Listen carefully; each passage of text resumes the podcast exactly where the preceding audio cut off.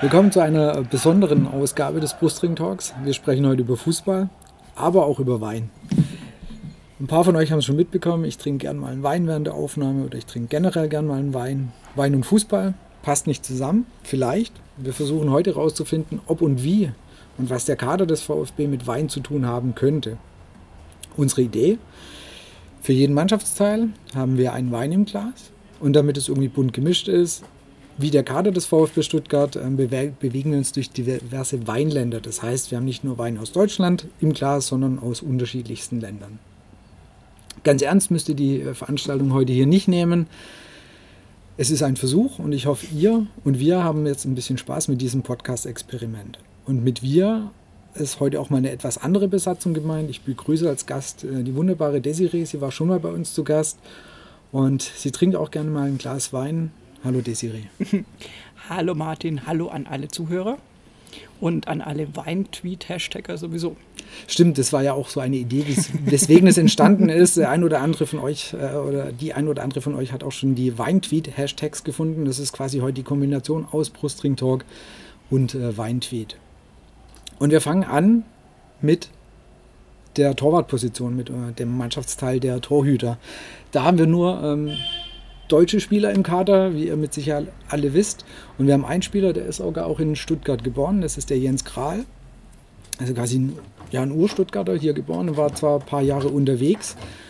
Und was bietet sich da besser an, als natürlich einen Wein hier aus der Region äh, ins Glas zu holen? Und wir haben jetzt bereits schon im Glas, wir waren zu frei schon mal einzuschenken, haben einen Riesling von dem Weingut Schneidmann in Fellbach im Glas. Und Fellbach kann man ja, würde ich mal sagen, zum Großraum Stuttgart sehr freundlich dazuzählen. Ja, also das ist, äh, passt auf jeden Fall. Das ist ein äh, 2015er Riesling Steinwiege trocken. Das ist vom Weingut Schneidmann, der in Anführungsstrichen Einstiegsriesling. Er hat auch noch ein bisschen exklusivere. Die jeweiligen Weine noch äh, verlinken oder die Weingüter auch verlinken. Das heißt, wer da Interesse hat, äh, kann dann auch mal reingucken zu dem jeweiligen Weingut. Wie gesagt, Abwehr. Ähm, Jens Kral hat sich eben angeboten als Stuttgarter, wie ihr sicherlich auch wisst oder einige schon mitbekommen. Er hat sogar auch äh, ja, Stuttgart als Tattoo verewigt. ähm, und jetzt gucken wir mal, was dieser Wein mit Torhütern oder mit dem Mannschaftsteil, mit Jens Kral, mit Ron-Robert Zieler zu tun haben könnte. Ja, wir haben uns ja quasi bewusst gegen einen Wein aus dem Rheingau entschieden. Ron-Robert Zieler kommt ja aus Köln. Da wäre weintechnisch vielleicht noch was gegangen, aber ähm, wenn wir hier schon einen VfB-Podcast aufnehmen, dann finde ich, muss das auf jeden Fall ein Stuttgarter Wein sein. Zum Wohl. In diesem Sinne, zum Wohl. Es klingt nochmal, es sitzt noch jemand dabei. Vielleicht kommt da auch mal ein schlauer Kommentar zum Wein. Wir werden es erleben. genau. Ein sehr, sehr feiner Riesling eine sehr, sehr schöne Säurestruktur, finde ich. Nicht zu säurebetont wie manche Riesling sind? Nee, nee, ganz, ganz fein und eine ganz, ganz schöne Farbe auch im Glas. Und das passt natürlich zu den Torhüter-Trikots, die ja meistens auch eine schöne Farbe auf dem Spielfeld haben. äh, oh. Nein, äh, ganz so scheußlich ist die Farbe da nicht, ähm, aber der trinkt sich wirklich ganz hervorragend. Und wir haben, äh, wir haben im, davor gesprochen, dass letztes Jahr hätten wir noch theoretisch einen Wein aus Australien für die Torhüterposition mit einschenken können, als Langerack ja noch bei uns war. Ähm, so gesehen schade, weil noch natürlich auch australischer Wein, da gibt es auch ein paar nette Sachen. Aber deswegen jetzt äh, deutschen Wein und ich gerade nochmal dieser Haken mit Langerack und Zieler. Ähm, wenn wir das mal auch ganz kurz aufnehmen können, das war ja letztes Jahr, äh, vor ziemlich genau einem Jahr wurde ja Zieler geholt. Mhm. Also noch ein bisschen länger als ein Jahr ist es jetzt schon her, und noch damals von Schindelmeiser. Und das war ein Transfer, wo ich glaube, viel, relativ viele mit, so ein bisschen mit dem Kopf geschüttelt hatten, weil wir hatten eigentlich einen vernünftigen Torhüter oder wir hatten das Gefühl, wir haben einen sehr vernünftigen, vielleicht muss man so rum sagen, wir hatten einen sehr vernünftigen Torhüter. Und jetzt wurde im Zieler damals, glaube ich, für um die 5 Millionen, kann es sein, so was ja. in den Dreh, ja, aus England geholt, hat wohl von sich aus ein bisschen auf Gehalt verzichtet oder glaube auch noch ein bisschen Ablöse bezahlt, dass er eben zurück in die Bundesliga konnte. Und ich habe interessanterweise, in, äh, wir haben letztes Jahr vor dem Saisonstart eine Umfrage gemacht äh, für, für die äh, Saisonvorschau vom Brustring Talk, mhm. Wie viele Prozent im Zieler oder wie viele Prozent Langerack im Tor sehen. Und da waren es gerade, das waren gerade mal ein paar 50, die den Vorrang für Zieler gesehen haben. Ich glaube, würdest du die Umfrage heute machen, wird es wahrscheinlich bei 98 Prozent landen. Ja, oder auch satt 100. Ähm, hatten wir damals nicht so absehen können. Damals, so lange ist es noch nicht her, aber ich glaube, das war einfach, äh, was du gesagt hast, man hatte das Gefühl, dass man sehr guten Torwart hat, ist halt ausschlaggebend, weil ähm, speziell auch eine Fanzuneigung ist nicht immer zu 100 Prozent nur auf harten Fakten begründet und Längereck hat zwar einen guten Job gemacht, speziell auch in der Zweitligasaison, die ja mit dem Aufstieg dann endete oder mit dem Wiederaufstieg. Ähm, aber dass Zieler da durchaus ein Potenzial mitbringt, äh, wenn er die Leistungen abruft, die er ja dann auch vorher, bevor er nach England ist, auch schon bei Hannover 96 zum Beispiel gezeigt hat, war jetzt eigentlich auf dem Papier schon klar. Also ich wäre jetzt nicht bei der fanatischen Langerack-Fraktion gewesen tatsächlich. Ich habe schon gedacht, naja, das kann vielleicht schon nochmal eine Verbesserung sein. Dass Zieler aber so derart einschlägt und dass er so unangefochten die Nummer 1 bleibt. Also ich hätte durchaus auch eine Rotation erwartet, dass man doch nochmal hin und her probiert. Aber das war nach den Leistungen, die er gebracht hat, einfach nicht nötig. Und also der hat sich die Nummer 1, die er jetzt in diesem Jahr auch endlich auf dem Offiziell Rücken trägt. trägt ne? genau. Also vorher hat er noch die, was war es, 22 gehabt?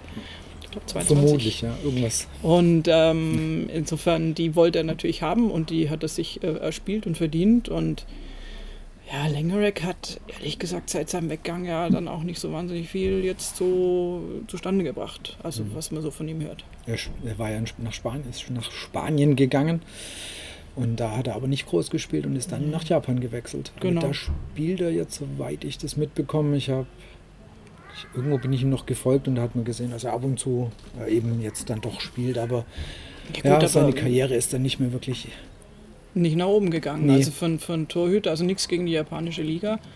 Aber äh, also der Sprung äh, Bundesliga Spanien, das hätte ja noch äh, vielversprechend sein können. Da war er aber wirklich nur auf der Bank gesessen und die japanische Liga, das ist jetzt also bei allem Respekt äh, und ich war oft in Japan und ich liebe dieses Land, aber ähm, das ist schon eher so auch noch so Richtung chinesische Liga anzusiedeln. Da geht man hin und da, das ist so, riecht ein ganz klein bisschen nach Alters jetzt, finde ich. Also wenn man einfach den, den Zenit überschritten hat und den, ja, dachte ich nicht, dass er ihn schon erreicht hat, aber ist wohl so. Ja, also damals fand ich es auch wirklich echt schade und mir hat es echt leid getan, dass er gegangen ist. Ja. Ich finde, er, er ist in der zweiten Liga, er ist da geblieben. Er hat gleich ja. ziemlich von Anfang an gesagt, ich gehe mit in die zweite Liga, das ist keine Frage. Bin ich ihm auch sehr dankbar und in der zweiten Liga hat er seinen Job einfach auch gut gemacht. Ja, aber ähm. vielleicht wäre er auch tatsächlich, also hätte, wäre wenn, ähm, wenn er jetzt tatsächlich den Job von Zieler hätte machen müssen in dem ersten Jahr Bundesliga wieder, wäre es möglicherweise auch vielleicht ein Tick nicht so hm. gut gelaufen, man weiß es nicht. Ähm, mir tut es auch leid, weil er einfach ein, ein, guter Typ ist. Also deswegen hat er ja auch Fansympathien. Ich meine, das äh, hat ja auch ein bisschen was damit zu tun, wie du dich mit dem Club identifizierst und wie, wie, wie dein Standing da ist. Und da war er immer klasse drauf und hat auch wirklich ähm, ja, diese Aktion, du hast es ja schon angesprochen, da in die zweite Liga mitzugehen und ganz klar von Anfang an zu sagen, das machen wir jetzt und dann schauen wir, dass wir sofort wieder aufsteigen. Das war ein super Move und ähm, ich glaube, dafür sind nicht nur wir ihm dankbar, da muss der VfB ihm insgesamt dankbar sein. Ja. Und Torhüterposition kann man generell sagen, haben wir jetzt wirklich mit Zieler einen absolut guten Griff gemacht, wie, wie ich vorhin schon gesagt habe. Also mittlerweile würden wahrscheinlich ja, den ja, 98 oder 100 Prozent sagen, der muss ins Tor. Also der hat mhm. sehr gut gehalten, er hat, wenn du überlegst, echt wenig Fehler gemacht. Das war das, ja. in Hamburg kann ich mich an eine, die eine Aktion erinnern. Ich glaube, es waren ein, zwei Fehler, aber wenn du es überlegst, über das Jahr verteilt und er hat uns oft Punkte gerettet. Ich ganz ehrlich. Sagen, also, also mehr Punkte gerettet, definitiv. Genau. Und wenn du siehst, wo wir hergekommen sind, mit ähm, Titi. Ähm, ja. Mit äh, selbst auch Sven Ulreich, auch wenn der ein relativ gutes Standing hatte, weil er einfach aus der eigenen Jugend ja vom VfB kam, aber der hat einfach seine ganz, hat wirklich starke Schwächen gehabt, die er interessanterweise bei Bayern großteils abgelegt hat. Spieleröffnung etc. verbessert hat, äh, nicht ver abgelegt ja, hat, also verbessert, verbessert okay. hat. Wir wollen nicht, nicht, nicht zu hoch loben. Ich sitze gerne mal mit Bayern-Fans zusammen, weil Ja. ich ja, wie man weiß, in der Diaspora in München wohne und ein gesellschaftliches Leben brauche. Und da gibt es nicht so viele VfB-Fans und äh, kann mich noch gut an ein Spiel erinnern, wo er in der Champions League äh, dann leider keinen guten Tag hatte und wo quasi der anwesende Raum, und es waren sicher 15 Bayern-Fans, Grüße, äh, mich persönlich dafür verantwortlich gemacht haben, was äh, Ulreich da jetzt gerade hält oder eben nicht. Das Insofern. Äh, Viertelfinale oder Halbfinale, was war das, wo sie dann ausgeschieden sind? Ja, ja. genau. Also das war, war nicht gut. ja, aber sonst hat er eigentlich eine relativ vernünftige Saison dort gemacht. Ja, um Gottes Willen. Also der hat äh, das, das war für ihn, glaube ich, auch als, als Karriereschritt dann letztendlich wichtig. Keiner von uns hat verstanden, warum er da schon den Move macht, sich auf die Bank zu setzen bei Bayern, weil halt auch keiner wirklich ahnen konnte, dass Neuer so dermaßen flächendeckend lange ausfällt.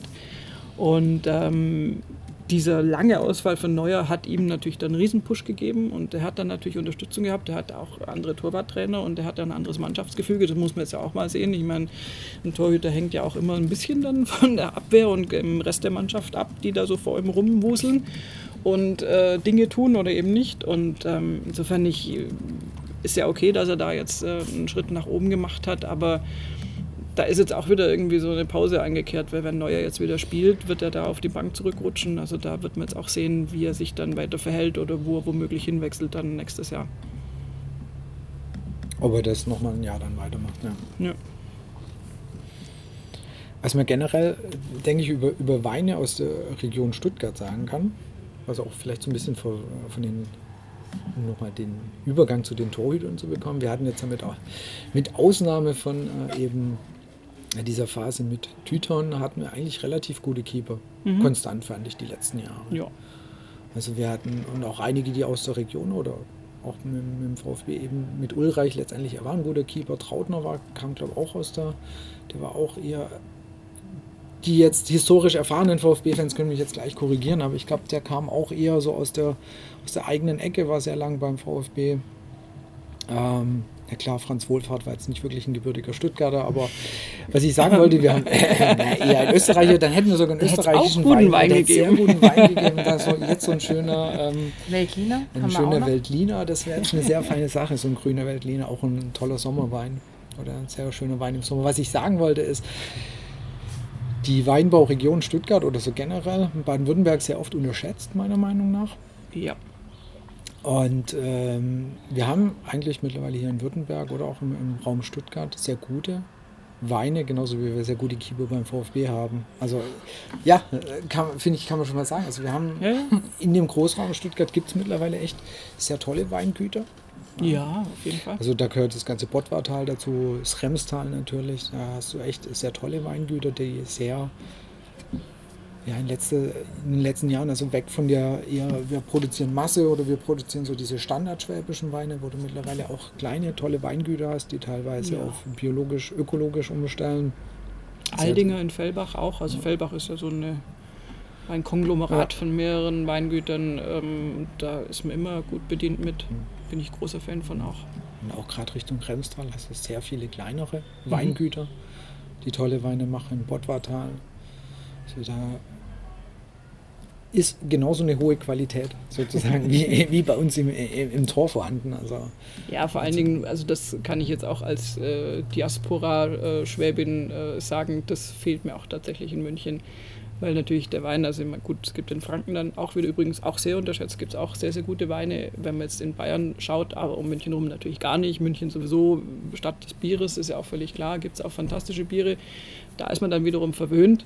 Aber wenn ich halt nach Stuttgart reinfahre und die ganzen Weinberge sehe in der Stadt äh, und Weinpfade, die man da gehen kann und alles, das ist halt, äh, deswegen finde ich auch, dass Wein und der VfB sehr, sehr gut zueinander passen, weil der VfB liegt ja quasi in einem Weinbaugebiet, seine Wirkungsstätte und ähm, also ich, ich finde das äh, wahnsinnig tolles Gefühl, wenn man, das, wenn man das so hat und wenn man da auch wirklich äh, durchfahren kann und äh, die Reben jeden Tag sehen kann.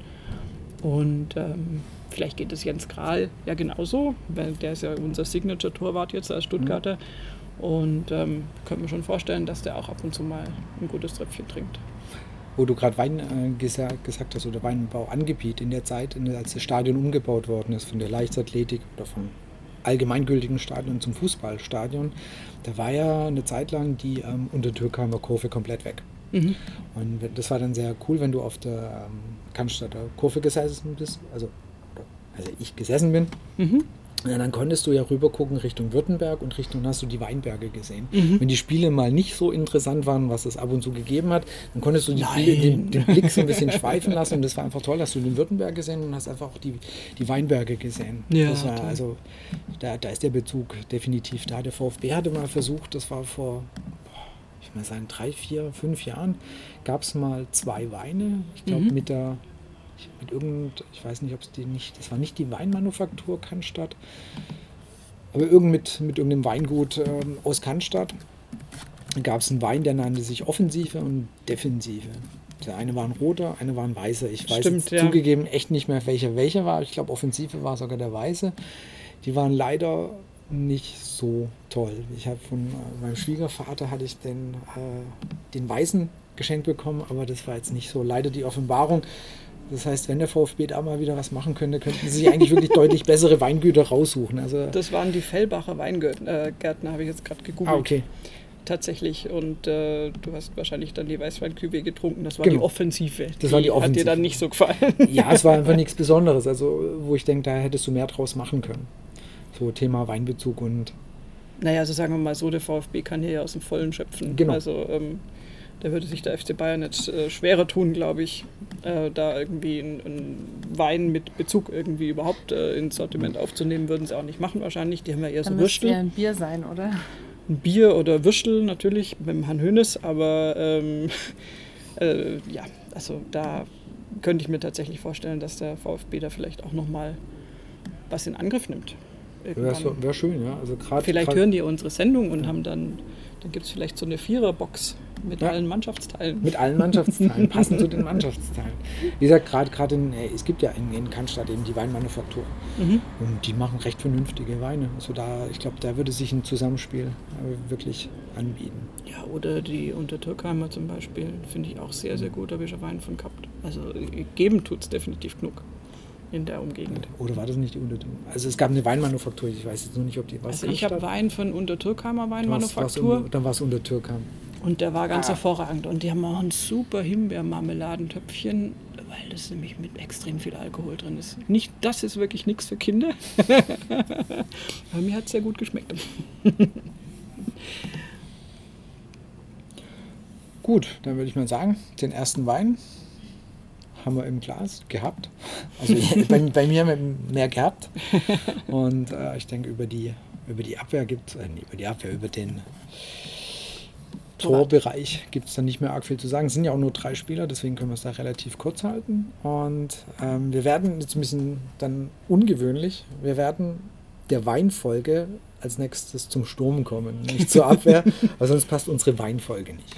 So, wir kommen, wie schon gesagt, direkt zum Sturm, weil wir haben heute zwei weiße und zwei rote. Und im Sturm haben wir uns entschieden für einen Wein aus äh, Griechenland stellvertretend für Anastasios Donis, von dem wir gerade erfahren haben, dass sein Vater auch Nationalspieler von Griechenland war. Genau. Und äh, der ist in Blackburn geboren, weil sein Vater zu der Zeit dort gespielt hat. Mhm.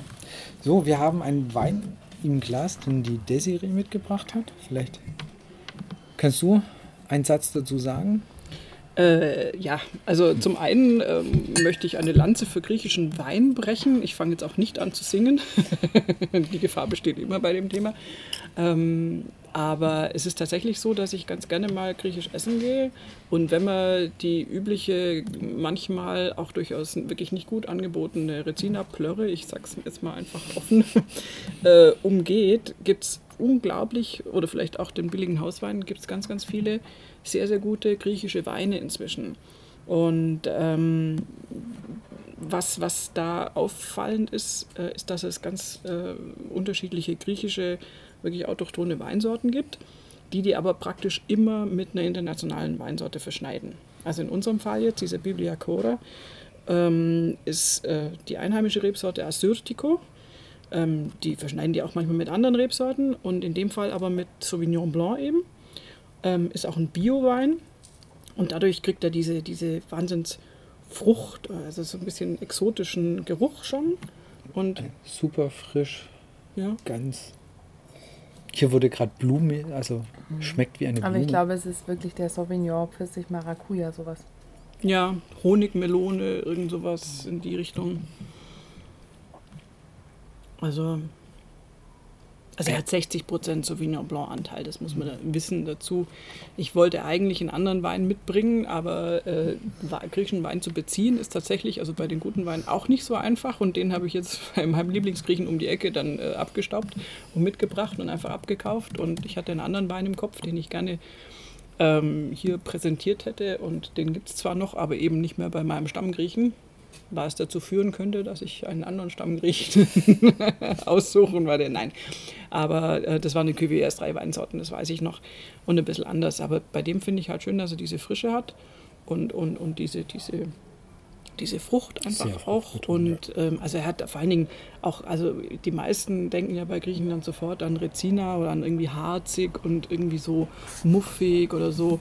Und das hat er halt gar nicht. Und da machen die wirklich. Ähm, also wenn man, wenn man weiß, wo man hingeht, ich meine, die Weine sind dann nicht ganz super billig, ja. aber wobei der jetzt völlig im Rahmen liegt noch. Ähm, und, aber das, da gibt es wirklich gute Sachen und ähm, deswegen möchte ich für die deutlich unterschätzten griechischen Weine hier eine Lanze brechen auf jeden Fall, weil ich habe da wirklich, äh, gibt es auch Moskofiledo ist nochmal so ein Wein, äh, den man manchmal beim Griechen dann findet auf der Speisekarte oder auf der Weinkarte und die sind wirklich sehr, sehr lecker ähnlich unterschätzt wie vielleicht unser Stürmer, weswegen wir uns ja für den griechischen Wein entschieden haben. Ja. Ich weiß nicht, ob er wirklich unterschätzt ist oder ob, ob er sich überschätzt. Ich ist mein, schwierig. Wenn man seine Vita anschaut, ist es natürlich schon so, dass das, äh, also ich finde, diese vielen Leihgeschäfte äh, sagen schon auch was aus. Also mir war zum Beispiel, ich habe das jetzt tatsächlich nochmal nachlesen müssen, ich habe völlig vergessen oder nicht mehr jetzt auf dem Schirm gehabt, dass wir den von Juventus gekauft haben. Juventus aber wiederum hat ihn ja verliehen. Erst zu Sassuolo Calcio, dann zum FC Lugano, dann zu OGC Nizza. Und ähm, da ist er also ordentlich rumgekommen, aber er hat sich da offensichtlich eben auch erstmal nicht durchsetzen können. Gut, das ist bei Juventus natürlich auch eine Aufgabe. Aber das zeigt für mich schon auch, dass da halt auch immer noch so ein bisschen diese Intention dahinter war, na, lass ihn mal noch ein bisschen Erfahrung sammeln lass ihn mal woanders ein bisschen aufblühen und dann schauen wir uns das nochmal an. Und ähm, er hat halt, finde ich, schon noch, also ich mag ihn wahnsinnig gern. Ich hätte, mein Herz hätte echt geblutet, wenn er jetzt gegangen wäre, was ich befürchtet habe zu Saisonende, weil er natürlich nicht so oft eingesetzt wurde und ja durchaus auch Unzufriedenheit darüber geäußert hat.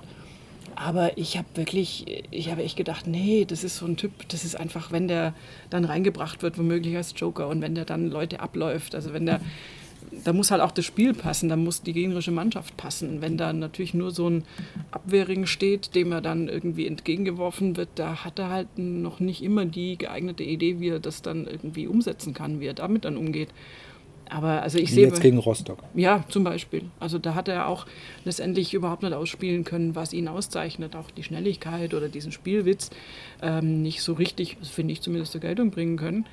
Und, ähm, aber ich, ich, ich finde ihn trotzdem ein total äh, klasse Spieler, irgendwie, dem ich sehr, sehr gern zuschaue. Und von, ich hoffe halt einfach, dass der im Laufe der Saison, ich glaube, das ist eine ganz wichtige Saison für ihn, auch jetzt ähm, in Stuttgart, dass er da irgendwie Tritt fassen kann und dass er da irgendwie auch dann natürlich abhängig vom System und von seinen Einsatzzeiten unter Korkut, dass er da wirklich ähm, diese, diese, dieses Riesenpotenzial, was er meiner Ansicht nach hat, dass er das irgendwie auch auf den Rasen bringen kann.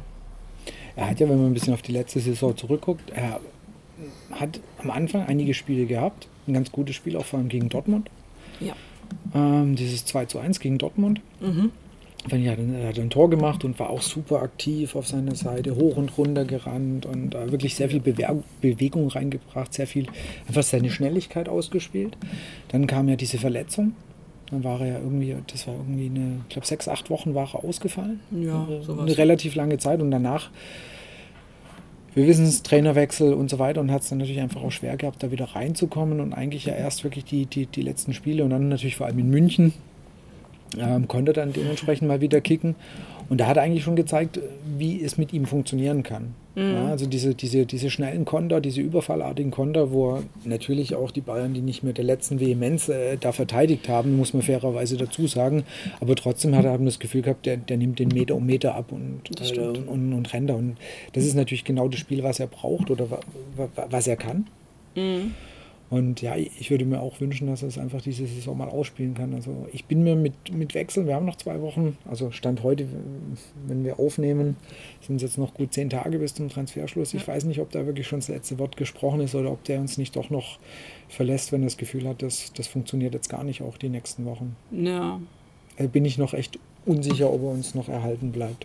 Also wenn es nach mir geht, bitte gerne noch mindestens ein Jahr einfach. Ich glaube, er muss sich da reinfinden und vielleicht braucht er da auch ein bisschen länger. Es ist ja oft so, dass du so ein äh, überbordendes Talent irgendwie hast, was aber dann letztendlich in das Mannschaftsgefüge nicht so richtig reinfindet und was dann noch Zeit braucht. Und, aber vielleicht ist er die Mühe halt auch einfach wert oder auch die Zeit und vielleicht ähm, ist er gut genug beraten, das dann auch einfach nochmal auszusetzen, dass er jetzt halt nicht in jedem Spiel in der Startelf steht. Das wird er nicht, das kann ich mir überhaupt nicht vorstellen.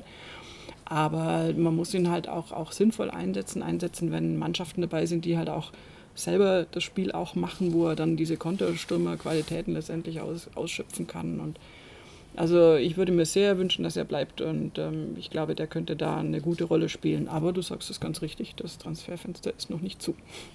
Und es war ja letzte Saison auch, dass äh, wir hatten ja in der letzten Aufnahme vor der Sommerpause hatten wir den Alexander Bonengel von Sky zu Gast und der hat ja auch so ein bisschen erzählt, dass es gab wohl, also die Mannschaft hat ihn auch wieder ein bisschen geerdet, also ge eingetakteter Gast, der war wohl auch ein bisschen, das hat wohl nicht ganz gepasst, mhm. so mit, ich glaube, mit Mannschaftsgefüge und ähm, die Mannschaft hat ihm aber auch wieder quasi reingeholfen wieder. Mhm so ein bisschen auf den Boden der Tatsachen oder zurückzukehren, weil wir erinnern uns am Anfang, da war die Sache mit dem Flughafen und, und da war ja auch Ach mal Gott, ein Spiel suspendiert, was jetzt vielleicht schon, oder nicht, nee, das ist suspendiert oder nicht aufgestellt, also da gab es ja so ein paar Aktion. Sachen und ja. vielleicht hat er sich auch immer ein bisschen zu gut gesehen ja, und äh, irgendwie hat äh, in, in Form von den, den erfahrenen Spielern, ich glaube auch gerade äh, Christian Gender, die haben einfach mit ihm gesprochen und, und ihn auch wieder so ein bisschen, ja, eingenordet. Also der war dann irgendwo am Ende vielleicht dann auch wieder eben, da, was man dann auf dem Platz gesehen hat.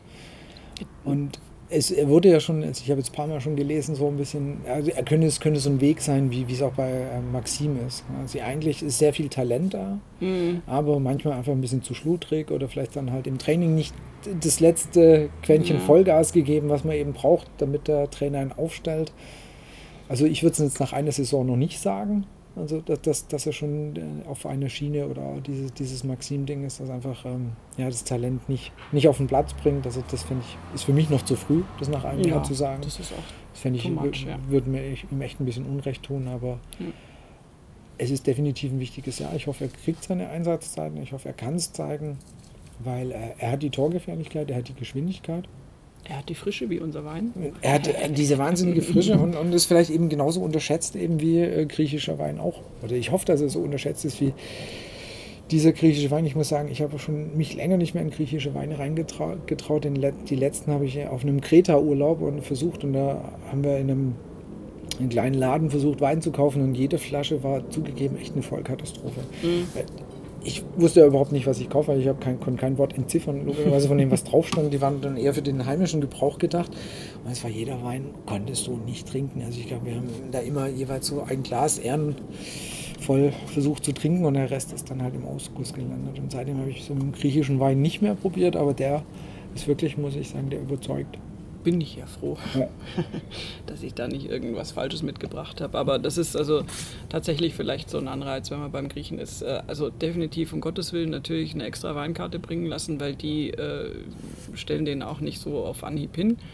Aber ich glaube, da gibt es so einen riesen Aufschwung jetzt und die versuchen sich da auch international jetzt irgendwie festzusetzen, auch mit Biowein eben. Und wie gesagt, immer gerne dieser Verschnitt. Also nicht nur, es ist ja dann vielleicht auch das, was den sehr trinkbar macht, ist ja eben wahrscheinlich der Verschnitt mit einer Sauvignon-Traube. Mhm. Wenn du natürlich sagst, ja mein Gott, ich habe jetzt hier die Traube X aus Griechenland und es mache halt einen Wein draus und dann schmeckt er halt herb und bitter oder sonst irgendwas oder harzig, whatever dann äh, ist es natürlich nicht der Weg, da eine größere Weingemeinde zu erreichen. Und ich glaube, da sind die zum Teil auf einem richtig guten Weg. Es gibt inzwischen auch Websites einfach, wo man im Internet sowas auch bestellen kann. Den kann man theoretisch auch bestellen. Und ähm, ja, falls jemand Fragen hat, gerne an mich. Weißt du, wo der liegt preislich ungefähr?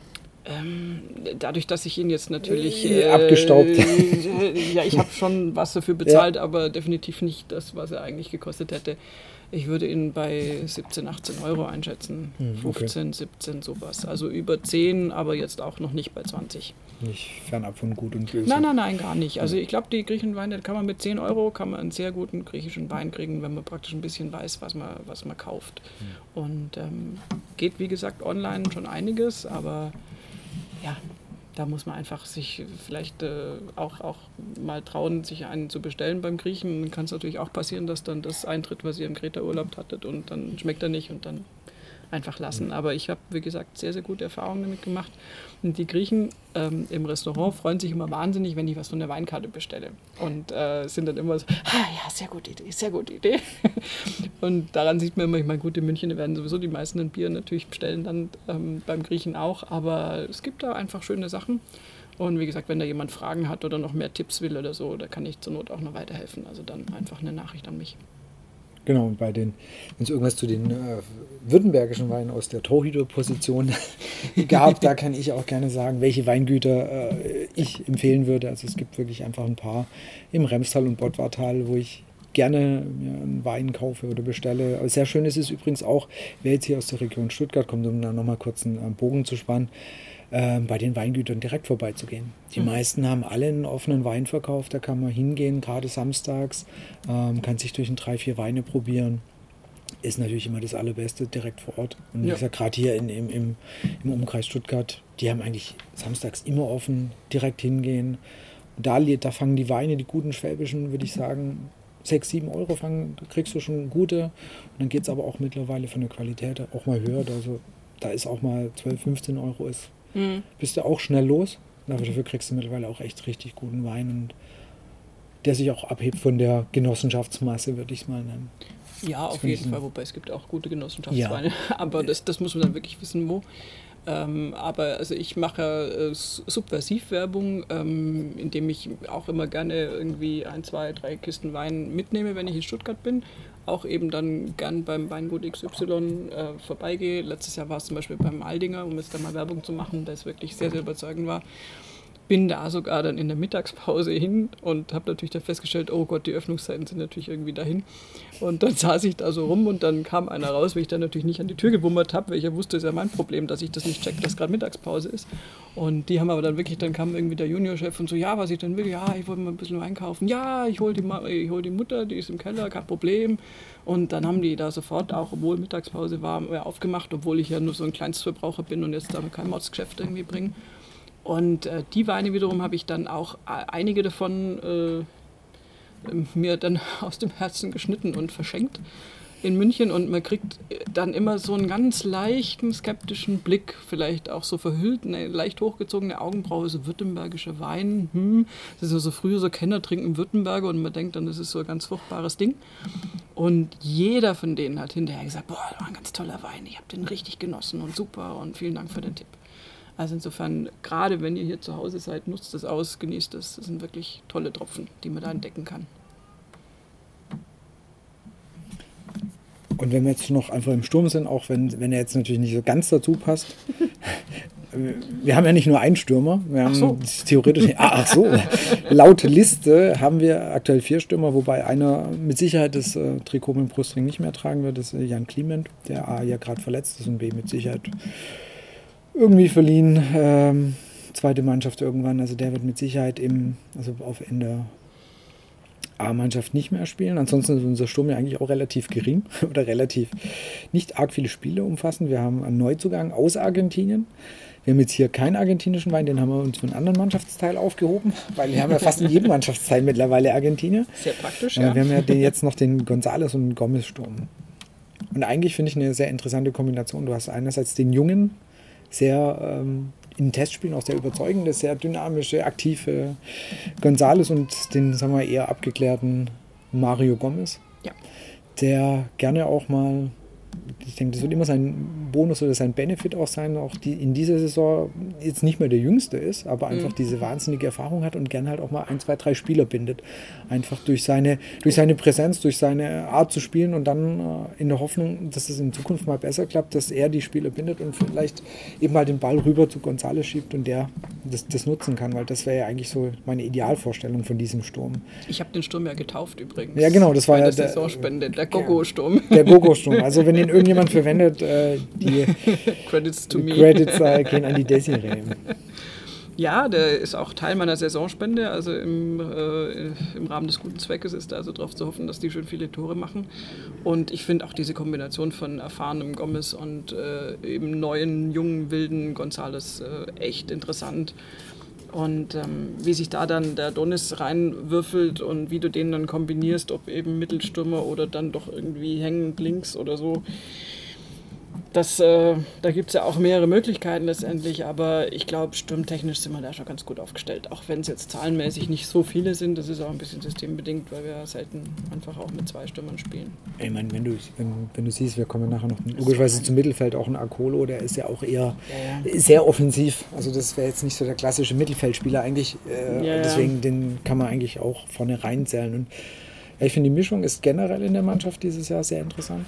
Diese, diese Mischung aus den Erfahrenen Spielern und den sehr jungen Spielern. Ähm, ich bin gespannt, ob es generell funktioniert. Ähm, es ist auf, auf der einen Seite, was heißt, na, gewagt finde ich jetzt übertrieben, aber es ist, äh, du hast natürlich wirklich sehr viel eher ältere, erfahrene Spieler und, und ein paar junge. Zwischendrin ist oft gar nicht so viel. Also so die, sagen wir mal, die, die irgendwie so diese 24- bis 28-Jährigen, Stimmt, da, ja. da haben wir relativ wenig. Also es mhm. äh, hat auf Twitter hatte sich einer die Mühe gemacht, die ähm, ganzen Testspiele, so die, den Altersdurchschnitt. Und da war eben dieses eine Testspiel, das war eigentlich ganz interessant. Da waren quasi alt, alt, alt. Und dann war der Einzige, der irgendwie so mittendrin war, war die Davi mit 28. Und ansonsten waren sie eher so Richtung 30 und 31 oder halt jünger. Ja. Das ist eigentlich ist eine interessante Altersstruktur. jetzt gerade auch im Sturm. Also ich meine, letztendlich Gomez, der, der, der wird seine Tore wieder machen. Da, da zweifle ich eigentlich gar nicht dran, ja, weil er einfach durch die Erfahrung und, und, die, die Technik, die er halt einfach hat, was du auch letzte Saison wieder gesehen hast, wie er, wie er dann halt diese eine Drehung macht und dann den Ball halt einfach aufs Tor bringt, das ist halt einfach. Nice. Das machst du halt auch noch wahrscheinlich mit 5 oder 36, weil du einfach, weil du es einfach kannst. Ja? Und, Ja. und, und das, das kriegen andere mit paar 20 nicht hin. Aber ich glaube halt beim, bei Mario Gomez ist halt ein ganz wichtiger Punkt, dass er halt ein unglaublich abgeklärter Spieler ist. Und zwar jetzt gar nicht auf dem Feld, sondern auch äh, letztendlich dann draußen jemand, der einfach genau weiß, ich kann jetzt auch Tipps geben, ich kann mit den Jungen auch zusammenarbeiten, der ja auch in der Nationalmannschaft irgendwie weiß, wo er steht und sagt, hey gut, das sollen mal Jüngere ran. Und ähm, entsprechend glaube ich einfach, das ist halt wichtig, wenn du wenn du im Sturm dann so einen Altmeister in Anführungszeichen hast, der zu egoistisch ist und der auch nicht loslassen kann und der meint, er wäre das, das Zentrum de, der, der Welt, dann hast du natürlich ganz oft so ganz fiese Konkurrenzsituationen. Und ich glaube, menschlich gesehen ist das auf jeden Fall ein mega Gewinn. Da habe ich also immer viel von ihm gehalten und da hat er sich auch in eine sehr gute Richtung einfach entwickelt im Laufe der Jahre. Und ich glaube, von diesem menschlichen Potenzial kann man ja auch noch zehren. Das ist ja auch was, was er einfach weitergeben kann, wo er dann einfach Junge mit ranziehen kann. Und die Next Generation ist nun mal der Gonzales. Das ist ja, die sind alterstechnisch schon so, das ist halt eine Fußballgeneration. Genau, so dazwischen. Auch wenn Sie jetzt hier, wenn wir jetzt hier gerade den griechischen Wein haben, nochmal der Schwenk zu den äh, württembergischen Weinen. Sorry, weil gerade dieses Alt- und Jungspiel hast du auch bei den Weingütern hier ganz viel. Du hast natürlich die Weingüter, die ähm, von, ja, ja, manche gibt es aus den 50er, manche äh, schon noch, noch länger. Mhm. Das heißt, wo du die erste, zweite Generation hast und die jetzt sehr oft an die jüngere Generation, das heißt, die teilweise die dritte Generation weitergeben. Mhm. Ich kenne es von einem Weingut aus dem Heimatort, wo ich herkomme, aus Waldstein, da ist es die dritte Generation. Mhm. Und da, da, ist da hast du aber auch so dieses Thema Lehrmeister und du übergibst. Ja? Also der, die, die zweite Generation, die hat eh schon einiges anders gemacht als die erste. Die ist aus diesem, wir machen nur diesen schwäbischen 0815 Wein ausgebrochen Mhm. Hat ein bisschen experimentiert und jetzt die dritte Generation, das heißt, der, der, der das jetzt in meinen fünf bis zehn Jahren komplett übernimmt, der war in Australien, der war in Südafrika, hat dort äh, und, und äh, hospitiert und experimentiert auch ganz anders mit Wein und wie er den Wein ausbaut und anbaut. Mhm. Äh, und das ist eigentlich auch interessant. Aber er braucht natürlich aber auch das Wissen wiederum von seinem Vater, um überhaupt ja dahin zu kommen, Ja, ja. Den, den, den, den, den Wein herstellen zu können oder den, den Wein keltern zu können. Das ist, finde ich, eigentlich auch, das ist da auch sehr interessant äh, zu sehen, wie, wie, das, wie die Generationen sich da entwickeln und wie, wie der Wein sich weiterentwickelt hat. Ja. Gut, dann haben wir, denke ich, schon einiges über den Sturm und über griechischen Wein, von dem ich wirklich äh, positiv überrascht bin.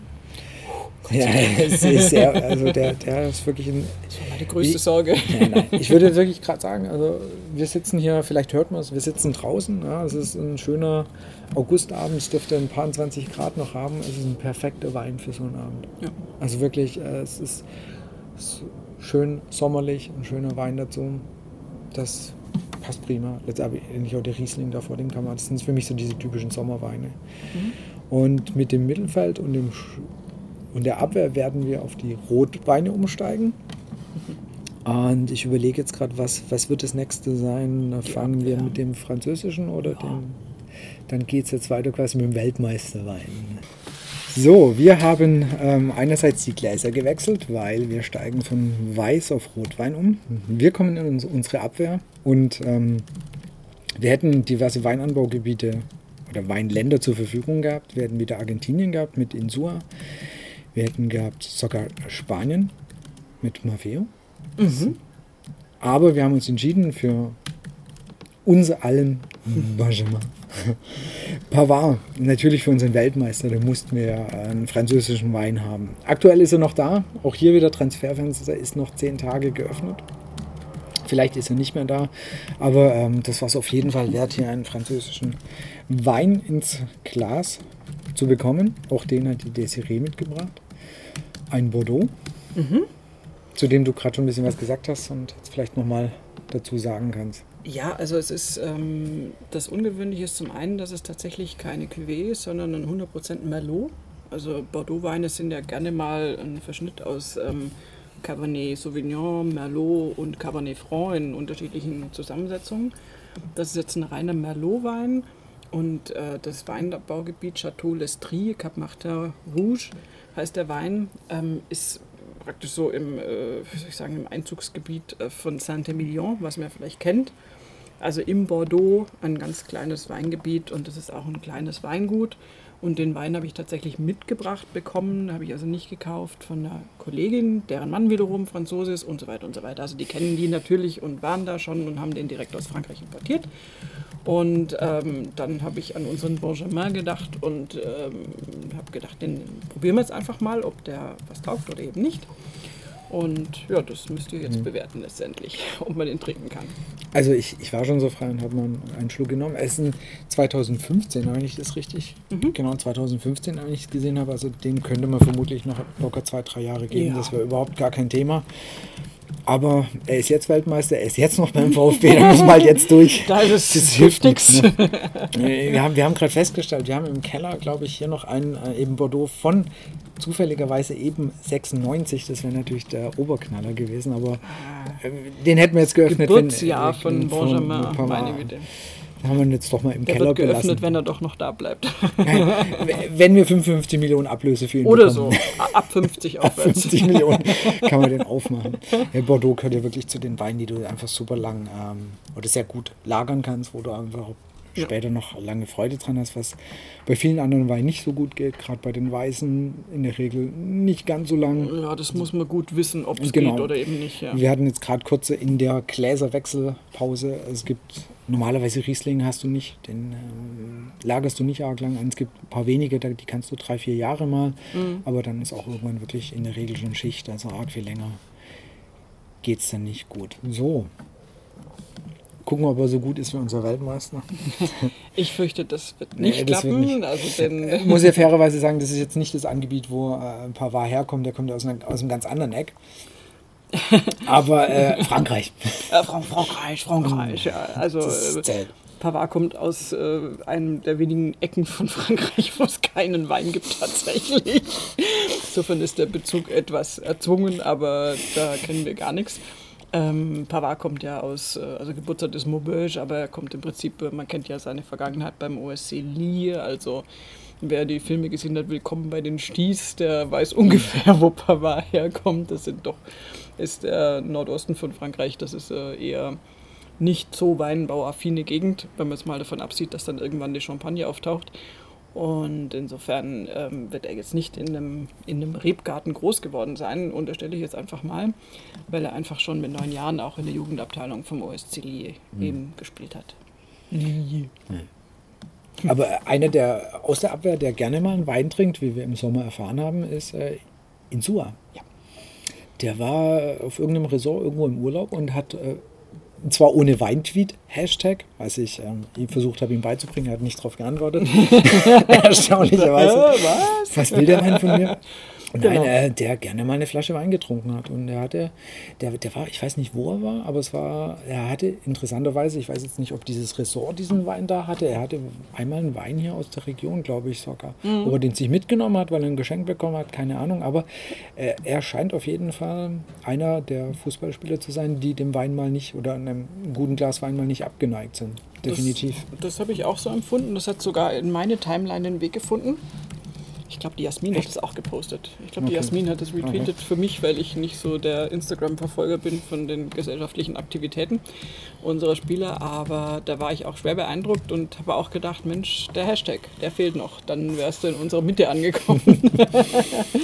aber in Sua ist, äh, da muss man ihn jetzt einmal kurz irgendwie ehren, bevor wir dann unseren Benjamin da bearbeiten. Ähm, in Sua ist, finde ich, halt auch eine Type ein ähm, bisschen ähnlich wie Gomez, der der Mannschaft, glaube ich, einfach gut tut, weil er ein grundsätzlich positiver Mensch ist und einfach so eine Ausstrahlung hat, die, die, die in so einer Mannschaft wichtig ist. Also wenn da zu viele so Egozentriker rumlaufen, wird es halt schwierig und, und Insua ist schon so ein Arbeiter auch und der sich in den Dienst der Mannschaft stellt und der, glaube ich auch, und das ist von Fußballspielern nicht selbstverständlich, relativ gut einschätzen kann, wo er selber steht. Mhm. Und, und das irgendwie er sich gut einordnen kann und auch nicht so viele Schwierigkeiten hat. Der hat seine Familie, der hat seine Frau und die beiden Kinder und ist damit relativ äh, gut eingenordet irgendwie und, und das äh, fühlt sich für mich eigentlich immer relativ vernünftig an, was er da so macht. Ich habe mich wahnsinnig gefreut, als er verlängert hat. Ja. Habe ich mich echt gefreut, weil der, der scheint auch sehr verwurzelt. Also zu sein. Seine Kinder spielen irgendwo, spielen da Fußball in irgendeiner Jugendmannschaft. Ist nicht seine Frau irgendwie Volleyballerin oder irgend so? War irgend sowas, ja. Jetzt müssten wir die, also unsere Instagrams-Profis, bräuchte ich die Instagram-Profis Jasmin und Jens an meiner Seite, die wüssten das jetzt auswendig. Ja, das äh, da aber leider stimmt, da war irgendwas. Das, also ich glaube, dass sie, die macht irgendeinen Sport, nee. den sie hier in Stuttgart Handball auch, oder Volleyball, eins von beiden. Volleyball, eins von beiden, ja, stimmt. den sie hier stimmt. gut ausüben kann. Ja. Was glaube ich schon auch mit immer natürlich ein Faktor ist, wenn da natürlich dann die Frau ihren Beruf auch ausüben kann. Absolut. Vor Ort ist es natürlich was ganz anderes, als wenn die da nur irgendwie Geld hat und damit shopping gehen muss. So. Du meinst jetzt die klassische Spielerfrau? Nein, klassische das war also ein, ein frei erfundenes Beispiel. Äh. da, da frage ich mich, was macht die gute Bibi in, äh, in, in äh, Braunschweig oder Wolfsburg? Also vermutlich leben die in Berlin und äh, der arme Daniel Ginczek pendelt jeden Tag nach Wolfsburg. Keine Ahnung. Weil ich war sogar schon mal in Wolfsburg, aber äh, ja, also ich. Es ist jetzt nicht der Nabel der Welt, vor allen Dingen nicht des gesellschaftlichen Lebens. Man kann da übrigens tatsächlich hervorragend essen auch. Die haben super Restaurants, weil natürlich auch entsprechend reiche Leute da ab und zu mal rumlaufen, firmenbedingt. Aber äh, ja, also ich, wenn ich mich äh, entscheiden müsste, wäre ich lieber in Stuttgart. Hoffentlich hört die Silpensalat es nicht. Naja, aber das, da geht es ja nicht um die Mannschaft. Genau. Es, geht, es, geht, um den Ort Wolfsburg. Und, ähm, also es ist wirklich, meine, ja. also, ne? also ich glaube, da sind wir jetzt auch nicht ganz alleine mit der Meinung, dass es jetzt nicht nee. die erstrebenswerteste Stadt ever ist. Natürlich kann man da leben und auch gut leben mit Sicherheit. Wie gesagt, gut essen kann man ganz sicher. Ähm, da meine ich mich auch dran zu erinnern. Ah, und es gibt eine sehr, sehr gute Currywurst irgendwie aus Wolfsburg. Also vom, ich glaube aus der Werkskantine von Volkswagen. Die haben das Ketchup-Rezept verändert. Haben sie? Haben sie. Und die Belegschaft fand es voll scheiße. Nee, dann jetzt, distanziere ich mich von meiner Aussage. Jetzt sind wir vom Thema komplett abgekommen. Ich bin deswegen irgendwie, ich habe, äh, mein äh, Studienkollege hat in, in Wolfsburg sein Praxissemester gemacht und weil ich VW, also ich komme aus einer typischen Volkswagen-Familie, da nur noch Volkswagen gefahren, hat er mir einen VW-Ketchup mitgebracht. Ich habe es nie gegessen, es steht heute noch original verpackt. Es ist noch nicht explodiert, es ist noch da. Und da habe ich Datum neulich gelesen, 1900. ja, genau, es ist definitiv 1900. Er hat, äh, die haben das Ketchup-Rezept verändert und die Belegschaft fand es voll scheiße. Also ich habe tatsächlich mal. so Wahrscheinlich ist Daniel Didavi deswegen zum VfB zurückgewechselt. Jetzt haben wir es. Das kann sein, das kann sein. Also eine gute Currywurst ist nicht zu unterschätzen und ich habe die tatsächlich auch schon probiert. Die kann man irgendwie über Beziehungen, kann man die exportieren aus Wolfsburg. Und ähm, die sind dann einzeln abgepackt, da kann ich mich noch irgendwie müde dran erinnern. Also pro Wurst eine Plastikhülle und so. Aber also jedenfalls, man kann die machen und die schmeckt auch wirklich eine passable Currywurst. Aber wenn natürlich dieses Ketchup-Rezept verändert ist, kann ich für nichts mehr garantieren. Und generell interessieren uns ja die Spieler nicht, die nach Wolfsburg Genau, richtig. Wir, ja, wir, wir reden ja eigentlich über die VfB-Spieler. Genau, wir haben über, gerade jetzt eben Insua, wie gesagt, ich bin, ich bin froh, dass er geblieben ist. Das ist schön, weil du hast es eigentlich gesagt, ich glaube, der tut der Mannschaft gut. Er hat, er hat einfach, finde ich, immer eine sehr positive Ausstrahlung oder eine sehr, ja, das ist so einer, den siehst du strahlen und der, der ist auch beim Kontakt mit Fans. Also ich glaube, das sind so die Leute, die hast du gerne in der Mannschaft. Ja, also ich glaube, die sind ganz wichtig, weil so sind nicht alle, so kann auch nicht jeder sein. Das kann man nicht lernen. Nee, das, das ist einfach, einfach. eine positive Persönlichkeit. Und ähm, aber gerade in so einem Konglomerat von so Individualisten, die zu so einer Mannschaft geformt werden müssen, ist es einfach ganz, ganz wichtig, dass da äh, einige davon gut drauf sind und da auch das wird ja auch von Jens Grahl, wenn wir auf ihn nochmal zurückkommen, wir haben über ihn relativ wenig gesprochen im Torwartsegment, aber von ihm wird ja auch gesagt, dass er einfach jemand ist, der die Stimmung in der Kabine super positiv beeinflusst und der da einfach einen guten Move irgendwie an die Mannschaft gibt, obwohl er selber quasi nie spielt. Das muss der auch irgendwie. Meine, wie oft hast du Torhüter, die total, Entschuldigung, angepisst sind, weil sie nicht zum Weil Einsatz nicht, kommen. weil sie nicht kicken, genau. Und ähm, das muss ja bei Jens Grahl offensichtlich, ich weiß es nur vom Hörensagen her, so sein, dass der da eben wirklich einen guten Move äh, in die Mannschaft reinbringt und da äh, gute Vibrations aussendet. Und, und da ist Insua definitiv auch so ein Typ. Und die braucht man ganz dringend. Und deswegen habe ich mich auch sehr, sehr gefreut, dass er bei uns geblieben ist. Ja, und ansonsten hat sich in der Abwehr bei uns einiges getan. Oh Also ja. Was, ja, was heißt einiges? Also, ähm, wenn es denn stimmt, Herr Kaminski wird nach Düsseldorf wechseln. Wahrscheinlich, bis ihr es hört, ist es schon passiert. Und wir haben au- aus dem Badischen haben wir Zuwachs bekommen. Wir hätten jetzt natürlich auch einen badischen Wein nehmen können, aber ich glaube, das wäre weit über das also- Ziel rausgeschossen gewesen. Da hätten wir der, Äh, alle, alle Hörer schreien weggelaufen. Das können wir nicht machen. Deswegen ähm, haben wir uns ja, wie gesagt, hier geht es für auch den nicht um Qualität, sondern ums Prinzip. wir können das einfach nicht. Genau, wir, wir sind natürlich, wie gesagt, auf den äh, französischen Wein gekommen wegen äh, Pavard. Und das, ich, ich denke, das ist wirklich eine, einer von den Spielern. Ich, ich bin überzeugt, er wird nicht mehr lang beim VfB sein. Entweder er wechselt noch diese Saison, spätestens aber nächste wird er weg sein. Und das, wird, das wird einer von den Spielern sein, der wirst du als VfB-Fan, glaube ich, jahrelang später noch sagen, guck mal, der hat mal bei uns gekickt. Ja. Der war mal bei uns. Weil er ist einfach auch, also vom Typ her fand ich, ist auch ein ganz ungewöhnlicher Typ. Ja, also er, er ist hier angekommen, ich finde, er hat auch eine, eine, eine ähm, sehr natürliche Art hier einfach in Stuttgart gehabt. Kam sehr gut an. Hat natürlich auch noch dazu sehr gut Fußball gespielt. Hat Sachen gemacht, die hast du im Neckarstadion seit Jahrzehnten gefühlt nicht mehr gesehen. Also es gibt einfach ähm, das, der Twitter-Account, äh, wie heißt der VfB in Filmrooms oder irgendwie, ich müsste mal genau gucken, äh, wie er heißt, der, der, der, Ja, weiß, der du meinst, Jojo ja. äh, be betreibt Ah. das. Ähm, ich verlinke es gerne nochmal. ja, ich weiß es auch nicht. Ähm, ich glaube VfB Filmrooms oder VfB in Filmrooms, der hat, der hat einmal so einen Best-of gehabt mit seinen, mit den geilsten Szenen von ihm. Und es ist einfach diese Leichtigkeit, dieses, also das hast du hier einfach schon lange nicht mehr gesehen. Klar, der, der oft äh, zitierte ähm, Vertikalpass gegen Fürth, aber es waren auch so viele andere Aktionen, wo man mit der Hacke den Ball mitgenommen hat und hier mal noch eine lockere Kreitsche eingestreut hat. Er hat einfach eine, eine tolle Spielweise, eine tolle Spielanlage. Mhm. Und ähm, ja, also bei ihm bin ich mir einfach sicher, da wirst du in ein paar Jahren sagen, guck mal, der hat mal bei uns gespielt. Ja. Und, Schau mal, ich habe die Perücke. genau, und Die ich, kommt ich, noch. ich habe den noch live gesehen. Also ich- Ja.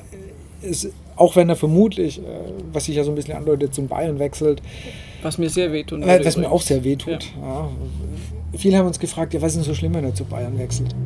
Er, er wechselt halt zum Bayern. Er kann, also gefühlt hatte für mich, er hat alle Optionen dieser Welt offen. Ja. Oder zumindest sehr viele. Und dann tut es mir halt als VfB-Fan einfach weh, wenn er zum Bayern wechselt. Das ist irgendwie, geh aus der Bundesliga raus. Ja, Ja. Geh, geh irgendwo anders hin. Geh, geh Also- nach Frankreich, geh nach Italien, geh nach äh, Italien ist vielleicht gerade nicht das beste Ziel oder ich weiß nicht, mittlerweile der, das Ansehen wächst wieder ja, mit, mit Ronaldo in der, in der Liga, aber geh nach England, geh irgendwo hin, aber Ich hätte nicht gerade zum Bayern. Das Ja, also- nicht sein. Erstens das und zweitens auch generell. Also ich hätte ihn halt einfach, äh, wenn in der Bundesliga, dann gerne beim VfB, aber halt bitte nicht woanders gesehen. Das finde ich immer. Es tut äh, weh. Das, das, das, ja, aber das, Da ist, das, hat, das hat aber jetzt, glaube ich, auch nichts damit zu tun, dass VfBler jetzt den FC Bayern so schrecklich finden, sondern es wird jedem anderen auch so gehen. Ich meine, frag doch mal einen Dortmunder, wie die sich fühlen, wenn irgendwie Lewandowski dann zu den Bayern geht oder so. Richtig. Das ist jetzt auch nicht so toll, äh, von Götze damals ganz zu schweigen und so. Das sind einfach so Verkäufe, wenn die weiter weggehen, hast du eine größere emotionale Distanz und dann ist das, ich meine, wenn jetzt, also ich habe immer gedacht, der geht zu PSG oder sowas, also dass er tatsächlich nach Frankreich zurückgeht, aber halt zu einem richtig großen Verein oder eben womöglich sogar nach Spanien und ähm, das, dann guckst du da ab und zu mal die Spiele und denkst, oh, wie du sagst, der war mal bei uns. Paradebeispiel Semi Khedira. Ja, Ja. komischerweise war das ja nie ein Problem. All Bestes Stationen- Standing hier, ja. das, äh, egal äh, wo er da war, das war einfach immer okay. Aber er hat halt diesen Weg nicht gewählt. Und äh, böse formuliert bei Mario Gomez, ich meine, den mochte ich dann auch mal kurzzeitig nicht, als der zu den Bayern ist. Also sorry, aber das, das war einfach so. Und ähm, hat ihm jetzt auch nicht so wahnsinnig viel gebracht. Gut, was auch immer da jetzt mit reingespielt hat. Aber der hat dann im Ausland tatsächlich noch mehr reüssiert als dann quasi zum Ligakonkurrenten hat, wie gesagt, jetzt auch noch andere Gründe, aber ähm, ich glaube einfach, dass so ein Wechsel mit einer größeren Distanz viel, viel einfacher ist zu verkraften für uns Fans. Da fragt natürlich keiner danach, das ist auch völlig klar. Fußball ist ein Geschäft. Aber ich hätte halt auch gern gesehen, dass er für mehr als die 35 Millionen wohin wechselt. Also sprich, ähm, Ende, der, Ende dieser Saison für 35 Millionen nach Bayern äh, zu Bayern, das ist jetzt halt so der Tut ein publikste Wechsel, den man sich so ja vorstellen es tut kann. vor allem, glaube ich, auch finanziell echt weh. Ja, Also ich weiß nicht, ob er in der Saison, also keine Ahnung, was er jetzt die Saison wirklich erzielen könnte.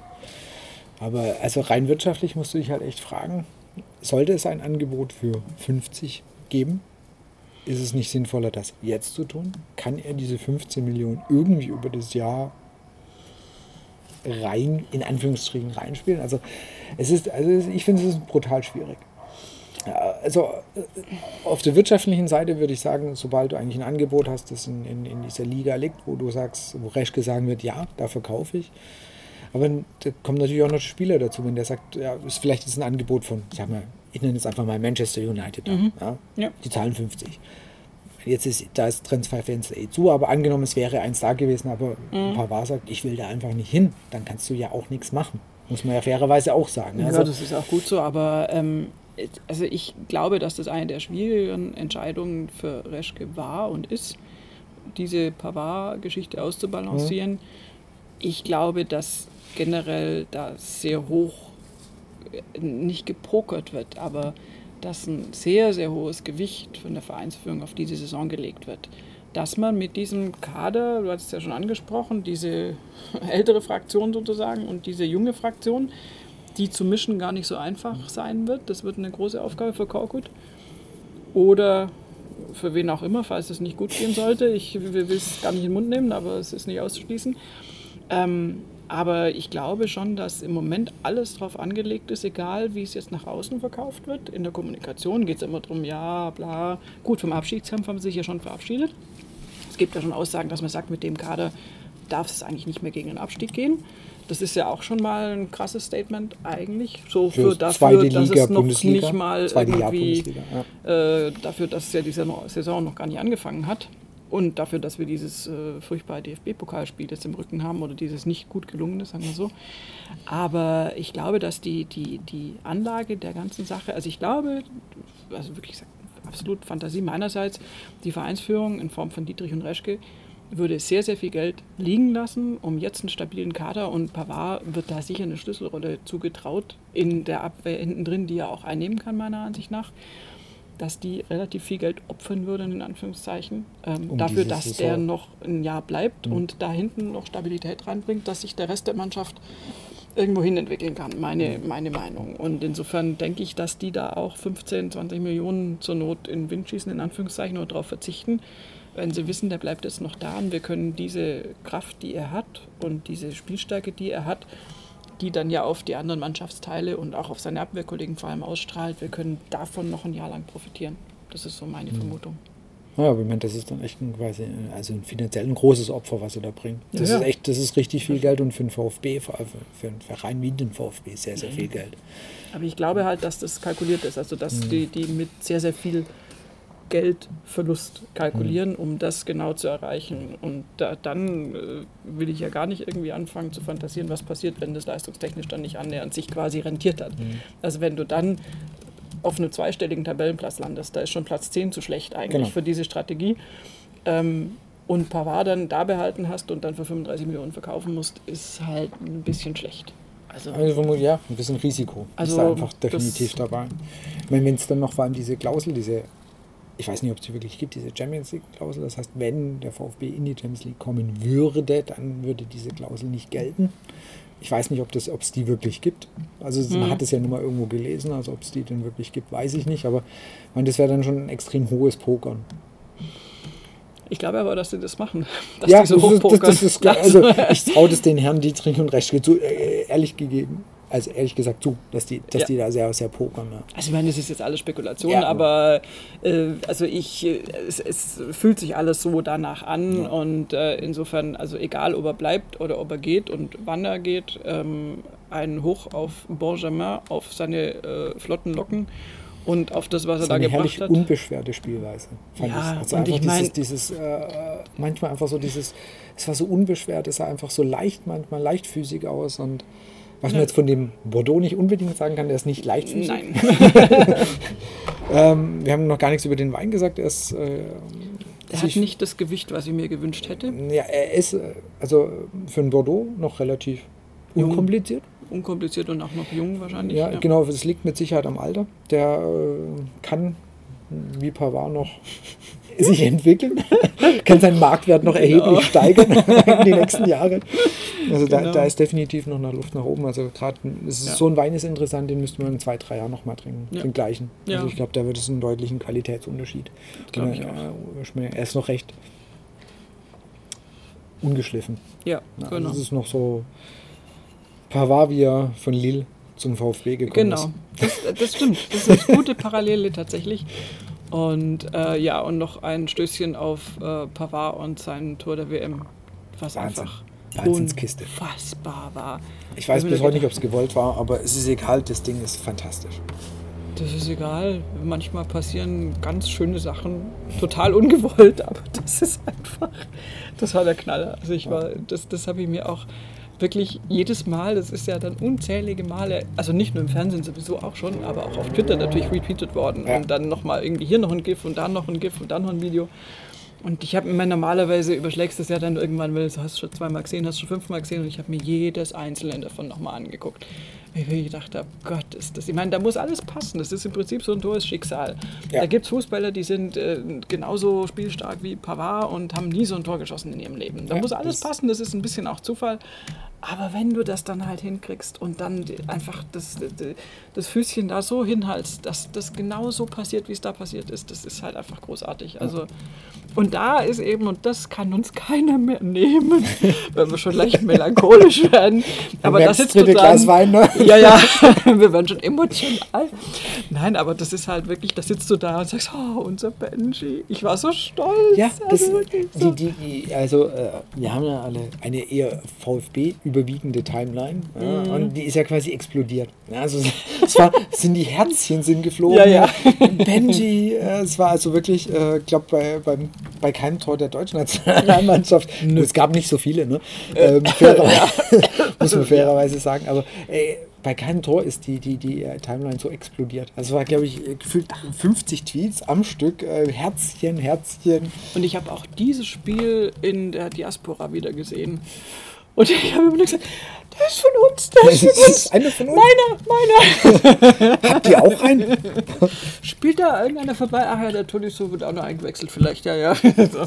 Nein, aber ähm, persönliche Befindlichkeiten mal vorne weg. Also der hat einfach, ich meine, sorry, erst war ja die, die Tendenz, dass man gedacht hat, okay, der wird vielleicht mal ein Er ist Testspiel dabei. spielen. Ja, genau. Und dann kam die Stufe, er ist dabei. Dann hat man sich gedacht, naja, aber der wird vielleicht mal eingewechselt.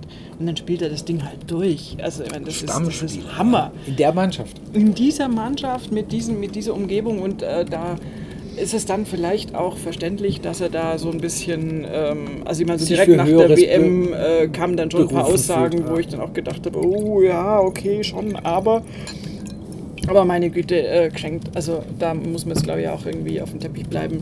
Also wir müssen auf dem Teppich bleiben, dass er da halt auch wirklich so, du hast ja so einen Boost durch so ein Turnier, das vergisst du ja nie. Er wird auch, ich meine, das muss man jetzt, das ist jetzt, klingt das wahnsinnig negativ, aber es ist möglich, dass er natürlich nie wieder so ein Turnier spielen wird, ähm, wie das, was er jetzt gespielt hat. Und entsprechend, ähm, ja, also ist es einfach, äh, ist es, äh, das müssen wir alle einfach in äh, bester, schönster Erinnerung behalten. Absolut, genau. Also das.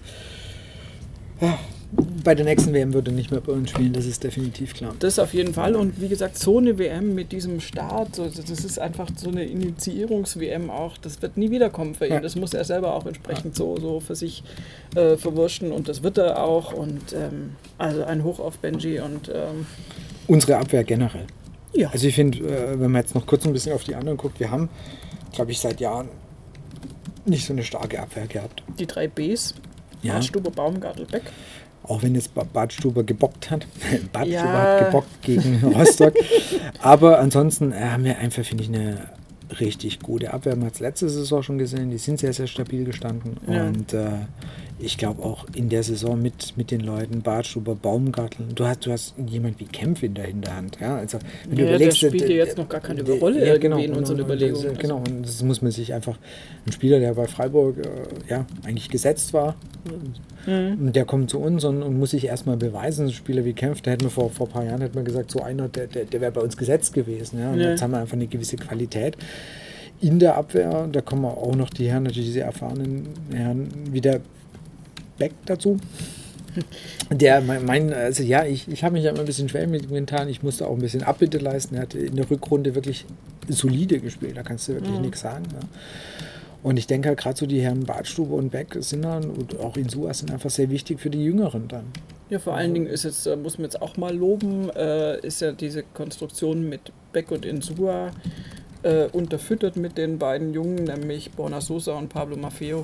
Natürlich, also Super äh, Kombination. Ja. unglaublich geil, wenn du links und rechts jeweils einen alten und einen jungen hast und entsprechend äh, Backups hast. Generell die Mannschaft ja komplett, äh, die ist eigentlich angelegt für, für mehrere Wettbewerbe zu spielen und äh, gut, haben wir jetzt nicht. äh, Knapp aber vorbei. äh, ja, ist auch daneben. Ähm, und Aber ich meine, gut, das, äh, ehrlich gesagt, ich Gönn glaube, der Eintracht. und ich gönne der Eintracht auch Kostic. Äh, okay. Vielleicht ein Schnäpschen. Nein, aber das ist auf jeden Fall, also da hinten muss man sich keine Sorgen machen. Die haben jetzt zwar sich nicht mit rumbekleckert und auch speziell Bartstube, wie ich finde, jetzt auch bei dem DFB-Pokalspiel einfach echt nicht. Aber, ähm, aber trotzdem ist da hinten, äh, das, meine Güte, das muss ich zurechtrütteln und dann sollte da, also das Potenzial ist auf jeden Fall riesig, was Ja. die da haben.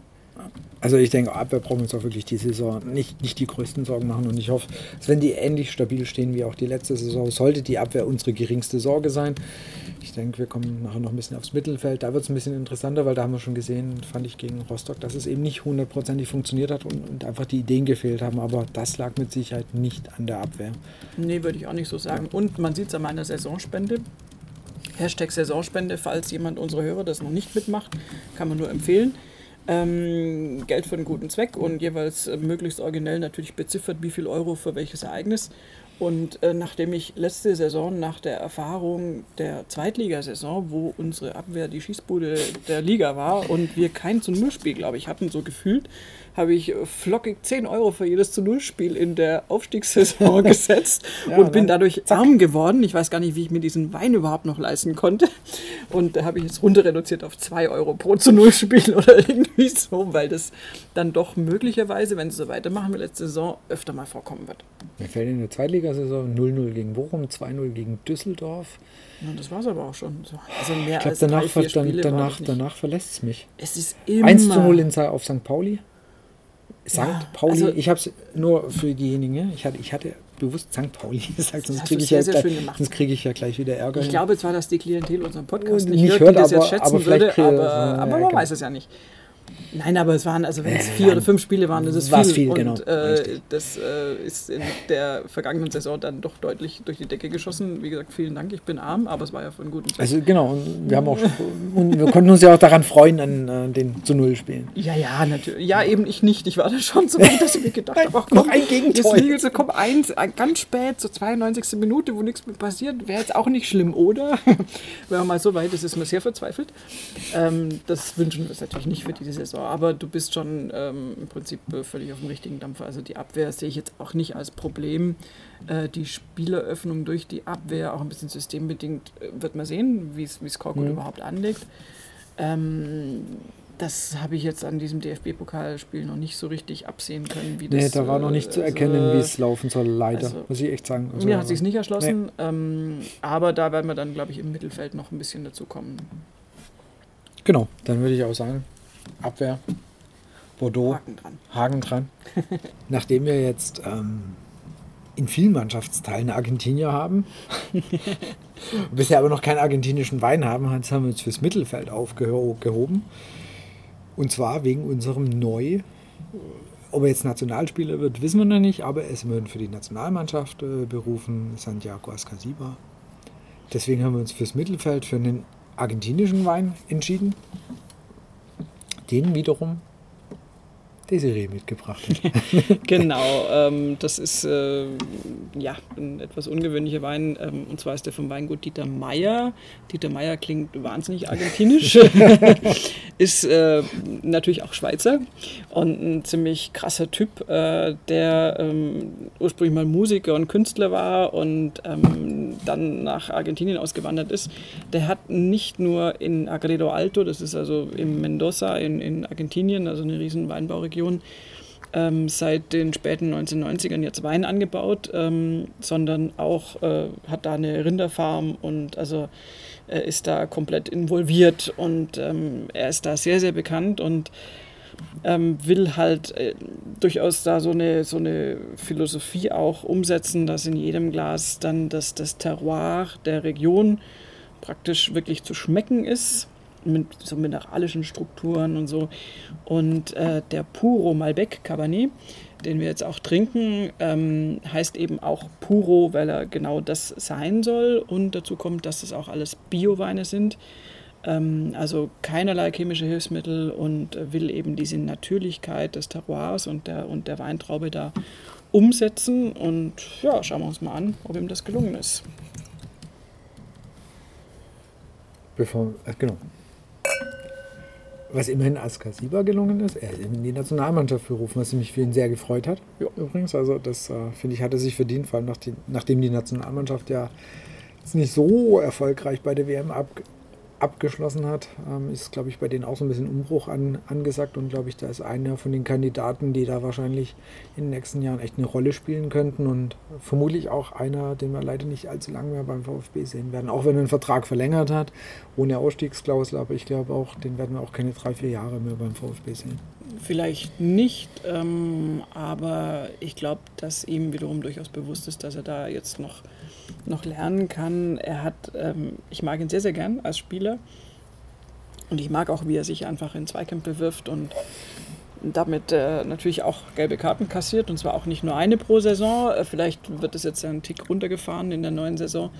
Ähm, aber er ist auf jeden Fall ein Spieler, der da unglaublich viel Kampfgeist mit reinbringt und ich glaube, dass speziell das sowohl der VfB Stuttgart als auch die argentinische Nationalmannschaft brauchen können. Und die Nationalmannschaft in Argentinien braucht vor allen Dingen frisches Blut. Und da ist diese Generation Messi, die Maria und so weiter äh, einfach, äh, ich glaube jetzt auch irgendwie über den Zenit längst schon raus und Askathiba wird da definitiv einer sein, der da zum Neuaufbau beitragen kann. Und ähm, beim VfB freue ich mich auch über jede Saison, die er bei uns noch spielt. Aggressiv kann man jetzt über den Wein wirklich nicht sagen. sehr ausgewogen, finde ich. Also sehr, das ist äh, so ein Geschmack, den ich persönlich sehr schätze. Der hat halt so eine, so eine Frucht, so Pflaume eher, schon so ein bisschen vanillig, also sehr rund, finde ich. auch ähm, wir, wir, hatten vorhin über das Thema Abgang von Wein gesprochen. Wir haben es jetzt bei Pavard nicht angesprochen, weil wir gesagt haben, Pavard und Abgang ist vielleicht eine scheiß Idee. Nee, nee, aber das ist ein schlechtes äh, Omen.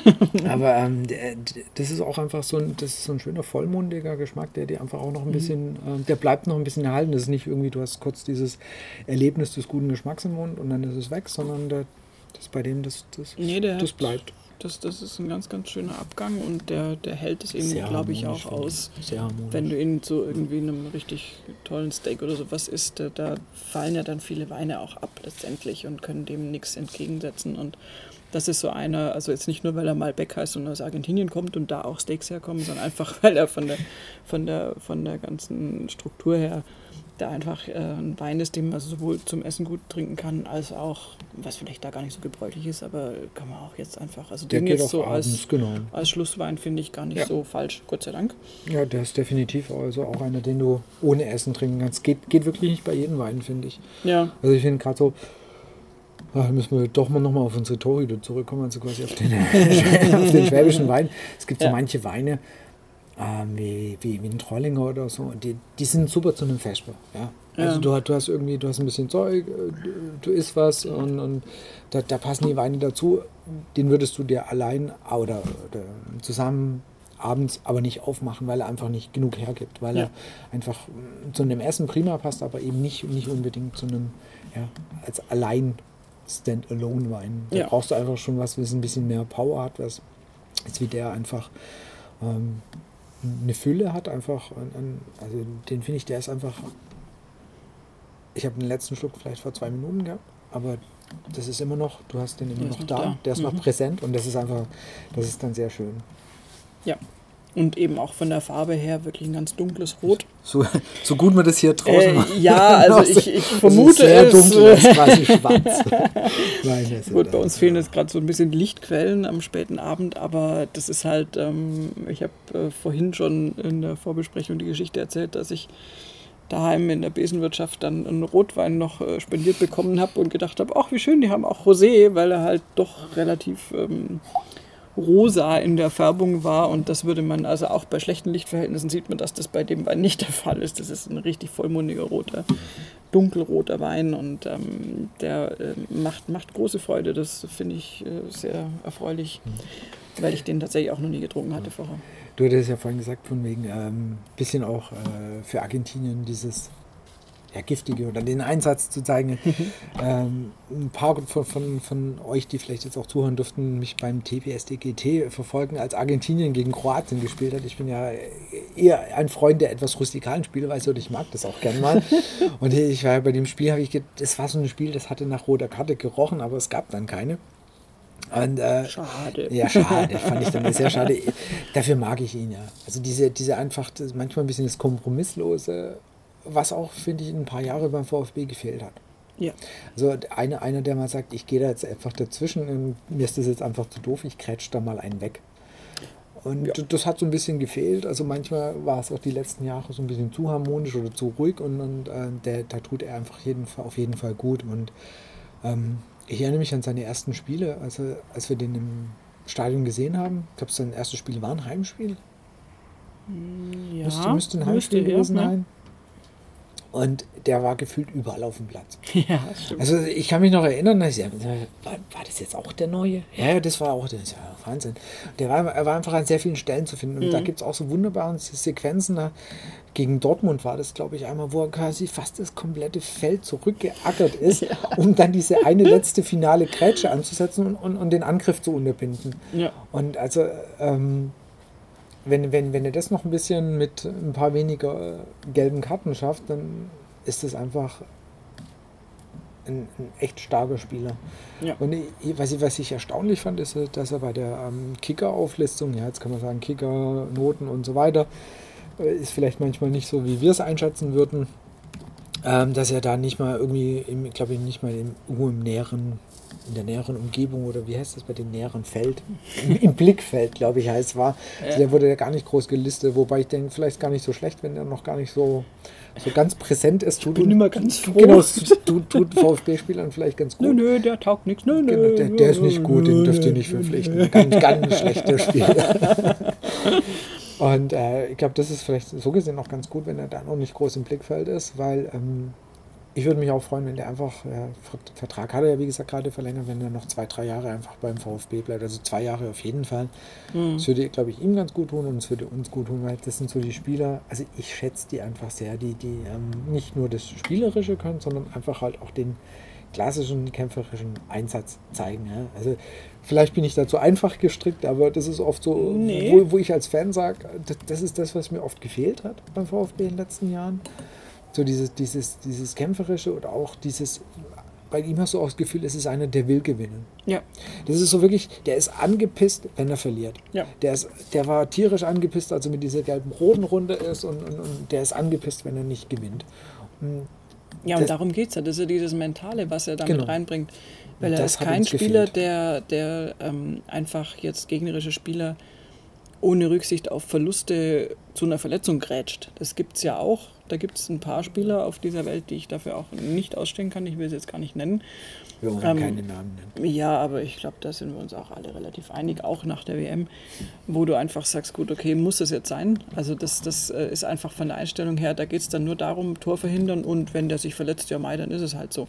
Bei, bei Askathiba ist es so, dass ich grundsätzlich einfach viel, viel mehr spüre, dass der eben will, wie du es hast eigentlich alles eigentlich schon gesagt.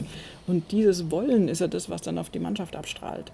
Also der will ja niemanden verletzen, der will nur unbedingt den Ball gewinnen oder verhindern, dass der Ball irgendwie genau. jetzt äh, ins äh, falsche Tor gelangt. Und ähm, er geht dann natürlich hin und ich will jetzt auch nicht sagen, dass seine Fouls nicht gelbwürdig sind, aber sie sind tatsächlich seltenst rotwürdig. Ja. Also es ist einfach, äh, das ist kein brutaler Spieler, wo du sagst, boah, der hat den wieder weggesenzt und der ist, jetzt geht jetzt blutend vom Platz. Sondern er, er geht da ran und das kann man sicher auch noch ein bisschen verfeinern und vielleicht noch taktisch so gestalten, dass es auch nicht jedes Mal eine gelbe Karte gibt oder halt nicht so viele wie in letzter Saison. Aber er ist jemand, der ja damit was sagt. Und das, was du vorhin gesagt hast, finde ich genau richtig. Ähm, er will gewinnen und er hat diesen Kampfgeist. Und das ist ja auch sorry, leider was, was unserer Mannschaft gerne mal fehlt. Warum auch solche Spiele wie jetzt das DFB-Pokalspiel und auch viele Spiele in der Vergangenheit zustande kommen. Dass die Mannschaft so irgendwie Spiele verbaselt einfach. So, oh ja, oh, huch, ja, hat es irgendwie nicht so gepasst. Und da ist er halt überhaupt nicht so ein Typ. Und das finde ich dann, wenn der eben dann im Mittelfeld, das ist ja auch die Mitte der Mannschaft, dann dieses Gift und das ist für mich überhaupt kein schlimmes und negatives Gift, sondern diese, diesen Biss seh, verströmt. Ich würde es genau, Biss nennen. Ich sehe es voll positiv, ja, ja. genau. Und wenn er das aber ausstrahlt, dann, dann nimmt er da ja die anderen mit. Das ist dann für mich wirklich schon so, eine, so, eine, so, ein, so, ein, so ein Schub, den er einer Mannschaft einfach geben kann. Und deswegen hoffe ich, dass wir da noch sehr, sehr lang von profitieren. Und ich glaube nicht zuletzt, ich meine, diese ganzen Aufstellungsüberraschungen, ähm, die bei dem DFB-Pokalspiel gegen Rostock jetzt waren, sind meiner Ansicht nach einfach Testspiel- und verletzungsbedingt. Also er hat einfach konsequent ja die rausgelassen, genau. die die Vorbereitung ja. nicht komplett mitgemacht haben. Auch Pavard, auch, auch Askafiba.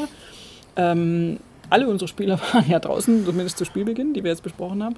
Aber zumindest ist es so, dass, dass ich mir gleich gedacht habe, oh, wenn Askathiba fehlt, dann fehlt ein Motor im Mittelfeld. Und genauso war es dann letztendlich auch. Ich will nicht sagen, dass mit ihm alles anders gelaufen wäre, aber der kann der Mannschaft wirklich unglaublich viel Drive geben und den brauchen wir ganz, ganz dringend. Und insofern hoffe ich auch, dass er da jetzt in der Saison noch zulegen kann und sich da gut entwickeln kann und auch gut angeleitet wird. Ähm, ist einer meiner absoluten Lieblingsspieler, muss ich wirklich ja. gestehen. Ja, also das, das ist auch, der, der, kam her, du hast das erste Spiel von ihm gesehen im Stadion und, und als er Vikings, ich bin rausgegangen. Geile Typ. Ja, vor Mag ich. Mag als, ich als der reinkam, habe ich gedacht, yes, was ist denn das für Büschle? Hemdchen. So, so, so, so, Hämmertle. Hämmertle, ja, ja, sowieso. Aber es war wirklich, dann habe ich gedacht, ja, ja, wie jetzt? Also, das ist ja noch viel zu klein und so was. Aber, also blöd, aber also es war halt, der kommt ja erstmal sehr harmlos erstmal rüber und dann siehst du ihn spielen und dann denkst du das nicht mehr. Ja, also, äh, genau. Er ist also von, von dem, wie er aussieht und äh, sollte man nicht darauf schließen, wie er wirklich dann äh, kickt. Genau. Und das Mittelfeld ist ja, wir hatten es ja gerade viel über ihn gesprochen, ist sonst interessant besetzt, finde ich. Mhm. Also ähm, mit dem Rückkehrer die Davi, ja, wo ich immer noch nicht hundertprozentig weiß, ob ich glücklich bin, dass er da ist oder zurückgekommen ist. Ich kann es echt noch nicht einschätzen. Also ja, ich, ich, ich, hätte, also ich, ich bleibe dabei, vielleicht korrigiere ich mich dann so ein paar Ausgaben später. ich hätte ihn nicht zurückgeholt, muss ich ehrlich sagen, weil ähm, jetzt nicht unbedingt wegen, ich weiß, der kann kicken. Ja, Steht überhaupt er das. keine Frage. Ja. Aber, ja, wie soll ich sagen? Er ist gefühlt keiner, der eine Mannschaft vorantreibt. Er, ist, äh, er, macht, er hat seine Momente, er bereitet vor, Mhm. keine Frage. Aber er ist, glaube ich, jetzt nicht der, der der Mannschaft den positiven und guten Drive gibt, Spiele zu gewinnen. Und ich finde, das war jetzt in Rostock auch, vielleicht aber auch positionsbedingt, wo du gesagt hast, oder wo man auch dann viele Meinungen noch von, von der Presse, er hat eher wie ein Fremdkörper gewirkt. Und das ist natürlich äh, jetzt nicht die beste Auszeichnung. Klar, erstes Spiel, muss man ein bisschen vorsichtig sein. Aber ähm, ich weiß echt nicht, ob ich ihn zurückgeholt hätte. Jetzt nicht nur wegen seinem, meine, klar, er war ablösefrei, also er Vertrag lief aus, er ist gegangen, Mhm. das, ist, das ist ja alles rechtens gelaufen. Er hat ja keine Stinkstiefel gemacht und so weiter. Aber ein Spieler, der nach Wolfsburg geht und sagt, hey, ähm, da habe ich mehr, da kann ich international spielen und alles tuffi und alles toll, dann zwei Jahre später wieder zurückkommt. Ich tue mich, ich tue mich da als, als ich weiß nicht, nur, nur als Fan, aber ich tue mich da relativ schwer damit. Was machst du denn mit Gentner? Ja, mit Gender tue ich mich aus anderen Gründen schwer. Nein, nein. Ich, ich, also, Das ist schon verjährt Nein, inzwischen. nein, also bei, bei Gentner generell, ich mag ihn als, als äh, ähm, ich glaube, er ist ein netter Kerl. Du sagst, einer, Mhm. mit dem könntest du gut ein Bier trinken gehen. Ich weiß nicht, ob er noch so arg lang beim VfB spielen sollte. äh, da war ja die Woche war schon die erste Meldung, dass man, man spricht über eine Vertragsverlängerung und ich bin mir sicher, das wird passieren.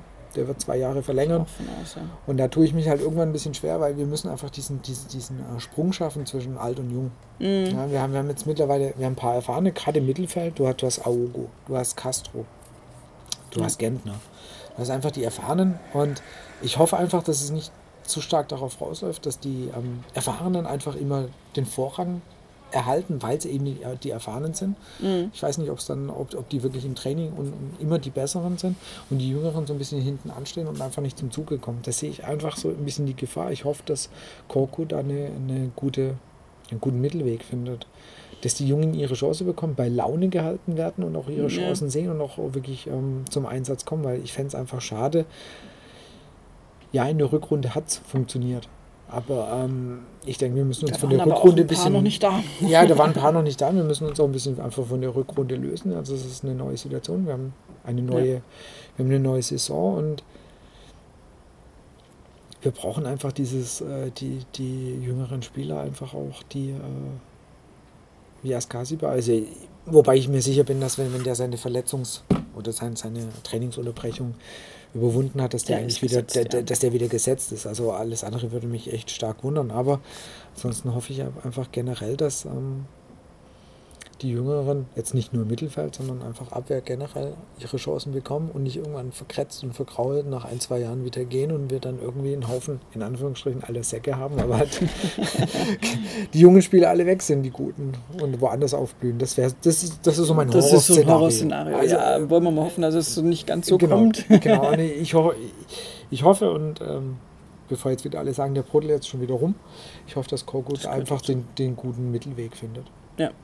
Genau das hinzukriegen, dass eben du die erfahrenen Spieler als Stützen hast, die jüngeren, die dann aber auch zum Zuge kommen, ihre Einsätze haben und dann einfach auch diese Wachablösung herbeiführen, Ja. die Älteren aufs Rententeil zu, finden, zu führen. Gerade bei Gentner würde mich, da wäre ich wirklich gespannt. Angenommen, der verlängert nochmal zwei Jahre. Ist er bereit, sich auch mal auf die Bank zu setzen? Paar Spiele. Ja? Ich Also- sehe es bei ihm nicht. Ich sehe es bei ihm auch nicht, aber man müsste natürlich davon ausgehen. Also das ist tatsächlich so, er ist jetzt da der Älteste im, im Mittelfeld, ist er immer noch zwei Jahre älter als jetzt zum Beispiel auch Aogo und Castro, die ja auch schon wirklich äh, erfahrene und ältere Spieler sind. Und ähm, ich, ja, also das, das, die Personalie ist eine sehr interessante. Ähm, wir könnten vielleicht darauf reduzieren, hoffen wir mal, dass Korkut da einen ähnlich guten Weg findet, damit umzugehen, wie mit der Umpositionierung, die er vorgenommen Mhm. hat, Gentner von der Doppelsechs runterzunehmen. ähm, war eine der ausschlaggebenden und besten Entscheidungen von Korkut in, in der letzten Saison.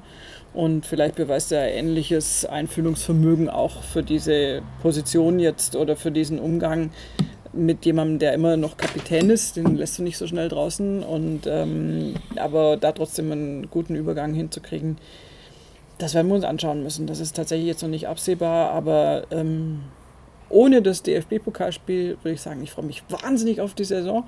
Und äh, mit dem DFB-Pokalspiel sage ich, ich freue mich immer noch sehr auf die Saison, weil ich einfach denke, da wird äh, viel passieren. Das kann in alle Richtungen gehen. Ich bin da durchaus realistisch, ähm, dass das auch gar nicht klappen kann. Ähm, das würde ich unserem VfB durchaus auch zutrauen. Aber ähm, ich will jetzt nicht da im, im Vorfeld zu negativ sein. Ich glaube, die Mannschaftsstruktur ist gut. Und ähm, ja, jetzt ist es so ein bisschen die Frage, wie spielen sie sich zusammen, wie kommen sie miteinander als Team zurecht. Und äh, dann kommt da hoffentlich eine schöne Mannschaftsküwe bei raus. Sehr harmonisch wie dieser Wein, den wir gerade im Glas haben. Wer jetzt komplett noch untergegangen ist, wo ich mich auch wirklich über die Vertragsverlängerung sehr, sehr gefreut habe, äh, ist Erik Tommy. Ja. Also, äh, und ähm, ihr wisst alle, dass ich einer eher der Kritiker, äh, dass ich Reschke auch bis bisschen härter mal angegangen habe in einem oder dem anderen Tweet, aber ich muss wirklich sagen, wie er den Kader zusammengestellt hat, ich finde es gut. Ob es funktioniert, wird man natürlich erst später sehen. Das steht außer Frage, das weißt du nicht. Aber so von dem, von der Idee, die ich dahinter sehe, diese jungen Spieler ja. mit Potenzial, auch Potenzial mal ein paar Euro damit zu erzeugen. Und das ist nun mal für den VfB einfach eminent wichtig, weil wir können nicht jedes Jahr ausgliedern und das geht nun mal nicht. Aber finde ich, ist das eigentlich ein äh, ist ein guter Kader. Ob er funktionieren wird, das muss Korkut beweisen. Ich hoffe, er kann es. Ich persönlich zweifle ein bisschen dran, ob er wirklich der Richtige dafür ist. Wir werden sehen. Also man hat das Gefühl gehabt, äh, gegen, gegen Rostock haben ihm so die Ideen gefehlt, wie er diese Mannschaft mit dem gegen den Gegner besiegen kann. Mhm. Also finde ich, das hat einfach gefehlt. Weil man, so leid es mir tut, ein Bundesligist sollte gegen einen Drittligist doch am Ende irgendwie gewinnen, auch wenn es knapp ist und, und irgendwie, aber ähm, man hat das Gefühl, die Taktik oder die Ideen haben ihm gefehlt oder auch dem Mittelfeld eben gefehlt, Mittelfeld und Sturm gefehlt, wie sie den Abwehrriegel ja. knacken können. Und da muss äh, letztendlich von Trainerseite und auch von Mittelfeld, Sturm muss, es muss dann einfach mehr kommen. Mhm. Und natürlich wird der, der, der erste Gradmesser wird Mainz sein, wo wir einfach die letzten zwei Spiele verkackt haben. Ja. Im DFB-Pokal und der Bundesliga. Ja, aber danach kommen ja die Bayern, da kann man alles wieder Da ist ja easy. Das ist ja quasi sichere drei Punkte gegen ja, die. Bayern. Die machen wir locker weg, weil die trinken ja auch keinen Wein. Ja, genau. Gibt es nur Bier und Wein gegen Bier gewinnt immer. Genau. Boah, jetzt kriege ich wahrscheinlich extrem Ärger mit den ganzen Biertrinker unter euch. Nein, die nehmen das äh, auch nicht so Hoffentlich ernst, mit Humor, wie es auch jetzt genau. nicht gemeint ist. Und, ähm, aber wir können uns vielleicht darauf einigen, dass das eine spannende Saison auf jeden Fall wird. Auf und, jeden Fall. Ähm, ich habe richtig Bock drauf und äh, freue mich drauf, wenn die Jungs jetzt dann wieder spielen. Ja. Und wir uns angucken können, ob unsere Weinfavoriten dann auch auf dem Spielfeld ob, entsprechend ob, ob, die spielen und ähm, ja. Ob das so harmonisch ist, also ich finde, als Abschluss jetzt wirklich der Wein ist perfekt. Mhm. Es, also ich finde, das ist so einer, den, den trinke ich gern. Das ist so ein mhm. Wein abends, Abend ausklingen lassen, mhm. schönes Glas Wein, harmonisch. Du hast ein viel, viel Aromen im Mund. Mhm. Also äh, es ist ein sehr schönes Ding zum Abschluss. Und äh, ich bin gespannt, ob, ob das jetzt einige überhaupt bis hier am Ende angehört haben. Aber sie gesagt, Leute, ihr seid ey komplett bescheuert, was macht ihr da?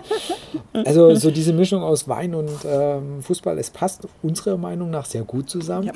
ja. ich bin immer noch sauer, dass es in der Cannstatter Kurve kein Wein zum Kaufen gibt. also, Hallo VfB, macht da mal was dagegen. Ich würde da gerne mal einen Wein trinken.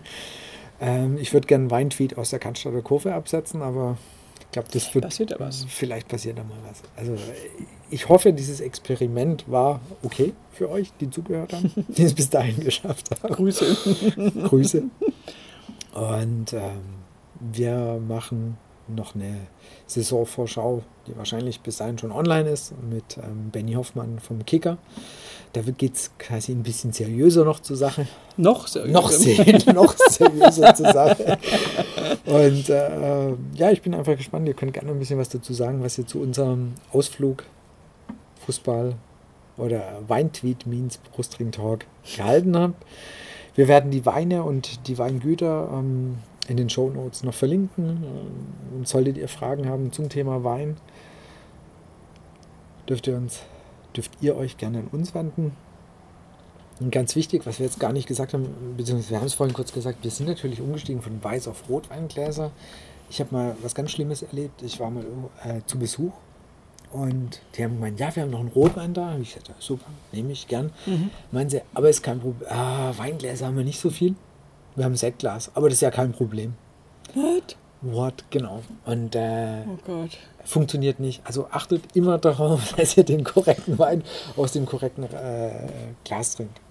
Also ja, man muss es nicht so übertreiben. Wir hatten jetzt einen, den Riesling aus einem Riesling-Glas, das ist dann ähm, nice to have. Aber es sollte zumindest, ein, also ein Rotwein aus dem Sektglas funktioniert überhaupt nicht, weil der sein Aroma, sein Bouquet überhaupt nicht entfalten kann. Der braucht Platz zum Atmen, ein Rotwein, und deswegen hast du entsprechend auch größere Gläser mit einem größeren Körper. Und dazu kommt übrigens noch, was auch massiv gegen diese, also es gibt tatsächlich in dieser, in dieser Italo-Kette Losteria, die es bei uns in München zumindest viel gibt, äh, gibt es tatsächlich den Fall, dass die passablen Wein hätten theoretisch und den in so Zahnputzbechern, also so oh, Kristallgläser, so dickwandige Kristallgläser irgendwie hinstellen, weswegen ich da jetzt auch nicht mehr äh, Wein trinke, weil das tatsächlich, also es geht auch um die Kante. Und das ist keine Spinnerei und auch keine Hochniveau-Spinnerei. Aber wenn du einfach eine ganz, ganz dicke Kante zu trinken hast, äh, schmeckst du den Wein komplett anders, als wenn der eine halbwegs, also nicht umsonst sind Weingläser, je besser sie sind, desto dünner sind die oben an der Kante ähm, damit sich der Geschmack entsprechend dann äh, weiter verteilen kann. Und also es geht nicht nur um den Raum, den der Wein zum Atmen braucht, sondern auch um die Kante. Und wie gesagt, Zahnputzbecher mit Wein, dann äh, trinken wir halt was anderes, das ist ja kein Problem. Also das ist auch nicht Etipetete, aber das muss man einfach nicht machen.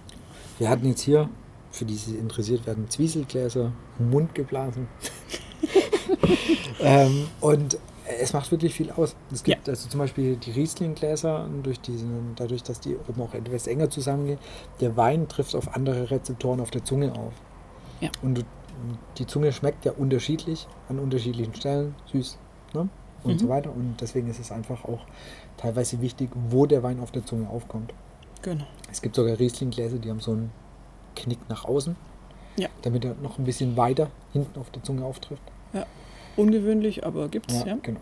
Und also nur für diejenigen für, von euch, die vielleicht mal mit dem Wein anfangen. Also Weißwein zu Weißweinglas und Rotwein zu Rotweinglas.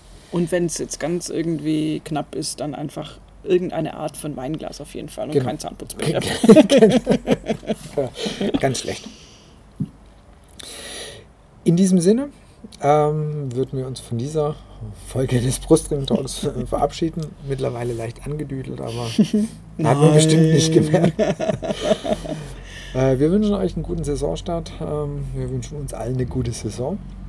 Und äh, falls ihr gesagt, äh, falls ihr sagt, das war gar nicht so schlecht, was die da gemacht haben, und es war irgendwie nett zum Zuhören, wir können das auch wiederholen. Und das ist keine Androhung bisschen schon. Ein bisschen schon. Einen schönen Abend, einen schönen Tag, wann immer ihr das hört. Und äh, bis zur nächsten regulären Ausgabe des Brustring Talks. Viel Spaß damit. Jo. Ciao. Tschüss.